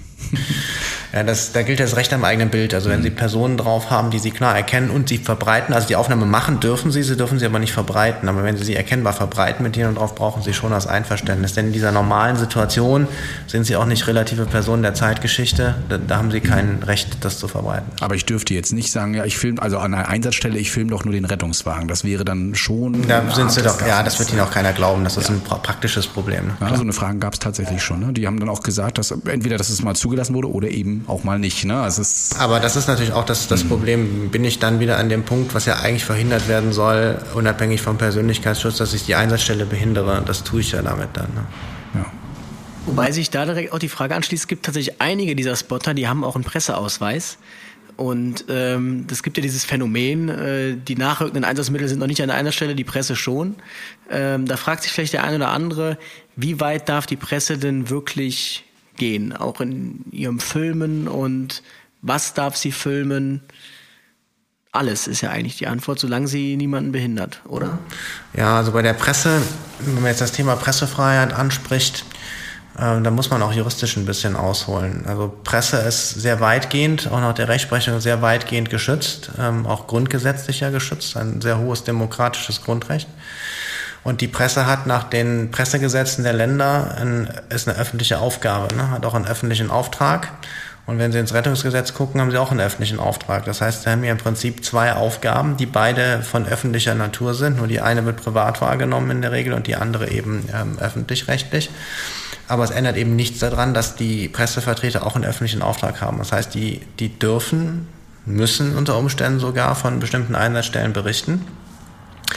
Ähm, Sie dürfen die auch nicht aussperren, indem Sie Wände hochziehen oder ähnliches. Ähm, das wird ja gerne gemacht, um Bilder zu verhindern, aber es ist nicht Ihre Aufgabe, darauf hinzuwirken, dass ein Pressevertreter das Recht am eigenen Bild beachtet. Das ist Aufgabe des Patienten später, eventuelle Ansprüche geltend zu machen oder seiner Erben, aber nicht Ihre. Sie sind ja da kein Anwalt für den Patienten, sondern Sie sollen medizinisch helfen. Wenn das aus einsatztaktischen Gründen geboten ist, ist es in Ordnung. Aber ähm, vom Grundsatz her dürfen die auch an der Einsatzstelle die öffentliche Aufgabe der Presseberichterstattung wahrnehmen. Das heißt, ähm, es gibt ja jetzt diese tollen neuen Wände, die gegen Skaffen helfen, sondern es ist, wäre das einsatztaktisch, weil man damit Unfälle verhindert für Leute, die jetzt. Ja, wenn man das so begründen kann und das auf, auf Autobahnen kann man ja. das ja sogar nachweisen, dass es solche Effekte gibt, dann ja. Mhm, genau. ähm, aber aus anderen Gründen, was gegenüber der Presse ist es schwierig. Ne? Oder man muss halt, das wird ja auch gemacht, dass man ähm, mit der Presse halt auch gezielt in die andere Stelle reingeht, damit die Aufnahmen machen können. Ne? Und das kann man auch begründen, wenn man sagt, wenn jetzt alle einzeln da reinrennen von der Presse, dann behindert ihr den Einsatz ihr gefährdet euch selbst, wir machen das geführt, deswegen hat man auch einen Pressesprecher. Ähm, das ist in Ordnung, ne? Mhm. das muss man dann auch machen. Und nach den Pressegesetzen besteht ja auch seitens der Presse ein Anspruch auf Auskunftserteilung, sofern jetzt nicht bestimmte Staatsinteressen dagegen stehen. Aber vom Grundsatz her haben die einen Anspruch auf Auskunft. Heißt aber nicht, ich muss immer gleich eine Antwort geben, sondern ich kann auf den Pressesprecher oder auf den Einsatzleiter, Zuführer verweisen. Es ist ja auch in der Regel so, dass die, dass die einzelne Einsatzkraft keine Auskunft geben soll, weil auch der Überblick fehlt. Dafür ist der Pressesprecher da. Und man darf, glaube ich, auch, das habe ich mal gehört, keinen Unterschied machen zwischen, also wenn ich eine Absperrung mache, um zur Gefahrenabwehr, dass ich die Presse weiter hinten hinsetze, als die Leute, die da einfach aus Interesse stehen, weil der hat ja ein Objektiv, der kann ja ranzoomen. Nein, nein, im Gegenteil, die Presse darf theoretisch sogar noch hinter, also mhm. in den Absperrbereich rein, ne? nur nicht okay. in den Gefahrenbereich. Also Klasse. Also ich habe heute viel mitgenommen, bin echt begeistert und ich glaube, ihr da draußen auch. Äh, du grinst ja auch. Also ja, ich fand es super, richtig, richtig coole Folge, muss man wirklich so sagen. Ähm, vielen Dank an Herrn Professor Dr. Dr. Feen, einmal sage ich es noch. Gerne. Vor allem für die Zeit. Also wer sich mal ähm, auf der Website von Herrn Feen, ich glaube, es reicht, wenn man Feen Legal googelt, dann kommt man direkt auf die Website. Wenn man sich die Website mal anschaut, auch die Vita, dann glaubt man oder weiß man, glaube ich, dass er ein vielbeschäftigter Mann ist. Und deshalb wissen wir das wirklich sehr zu schätzen, dass er sich diese Zeit genommen hat. Ähm, wirklich super interessante Folge und einiges mitgenommen, vielleicht auch für den einen oder anderen Rettungsdienstler, der sich, äh, der sich selbst als Notfalltäter vielleicht noch so ein bisschen zu wichtig genommen hat, in Anführungsstrichen, ohne das Böse zu meinen, der weiß jetzt vielleicht, worum es eigentlich geht, immer um den Patienten. Das darf man vielleicht an einer oder anderen Stelle vielleicht auch nicht aus den Augen verlieren. Das heißt ja auch, es ist ja auch der Rettungsdienst, mhm. Dienstleistung steckt ja da vielleicht ja. so ein bisschen drin. Ähm, Ja, und ich glaube, der Christian möchte sich mit einem ähm, Spruch verabschieden, den er so, gerade nee, ich fand auf der das Kaffeetasse liest. Ach so, nee, ich fand das einfach nur äh, toll mit, äh, erstens sind das die Tassen, die gleichen Tassen, die wir auch haben, nur in anderer Farbe. Ah. Also wir werden ja natürlich auch uns noch ein Geschenk einfallen lassen und ich habe ja schon die geeignete Farbe gefunden, die werden wir. Das ist nämlich so ein, ein Mintgrün ein Limettengrün und hier sind ganz tolle Sprüche immer drauf, zum Beispiel von Aristoteles, ne? wer das Recht erkennen will, muss zuvor in richtiger Weise gezweifelt haben und das ist ein schöner Spruch, mit dem wir das auch beenden können. Ähm, wenn ihr noch Feedback habt, keine Fragen, sondern Feedback, die wir gerne weiterleiten sollen, dann macht das ruhig info@retterview.de oder haut's auf unseren Anrufbeantworter. Wir leiten das alles weiter und packen das E-Mail-Postfach von, von Herrn Fehle voll. Ähm, vielen Dank, dass Sie sich die Zeit genommen haben. Echt. Danke auch. Ja, und damit verabschieden wir uns. Ja, einen schönen Sonntag Mal. noch allen, schöne Woche, wo auch immer ihr uns hört und bis zum nächsten Mal. Ciao. Tschüss. Retterview. Gedanken und Spaß aus dem Pflasterlaster. Mit Sprechwunsch und Sammy Split.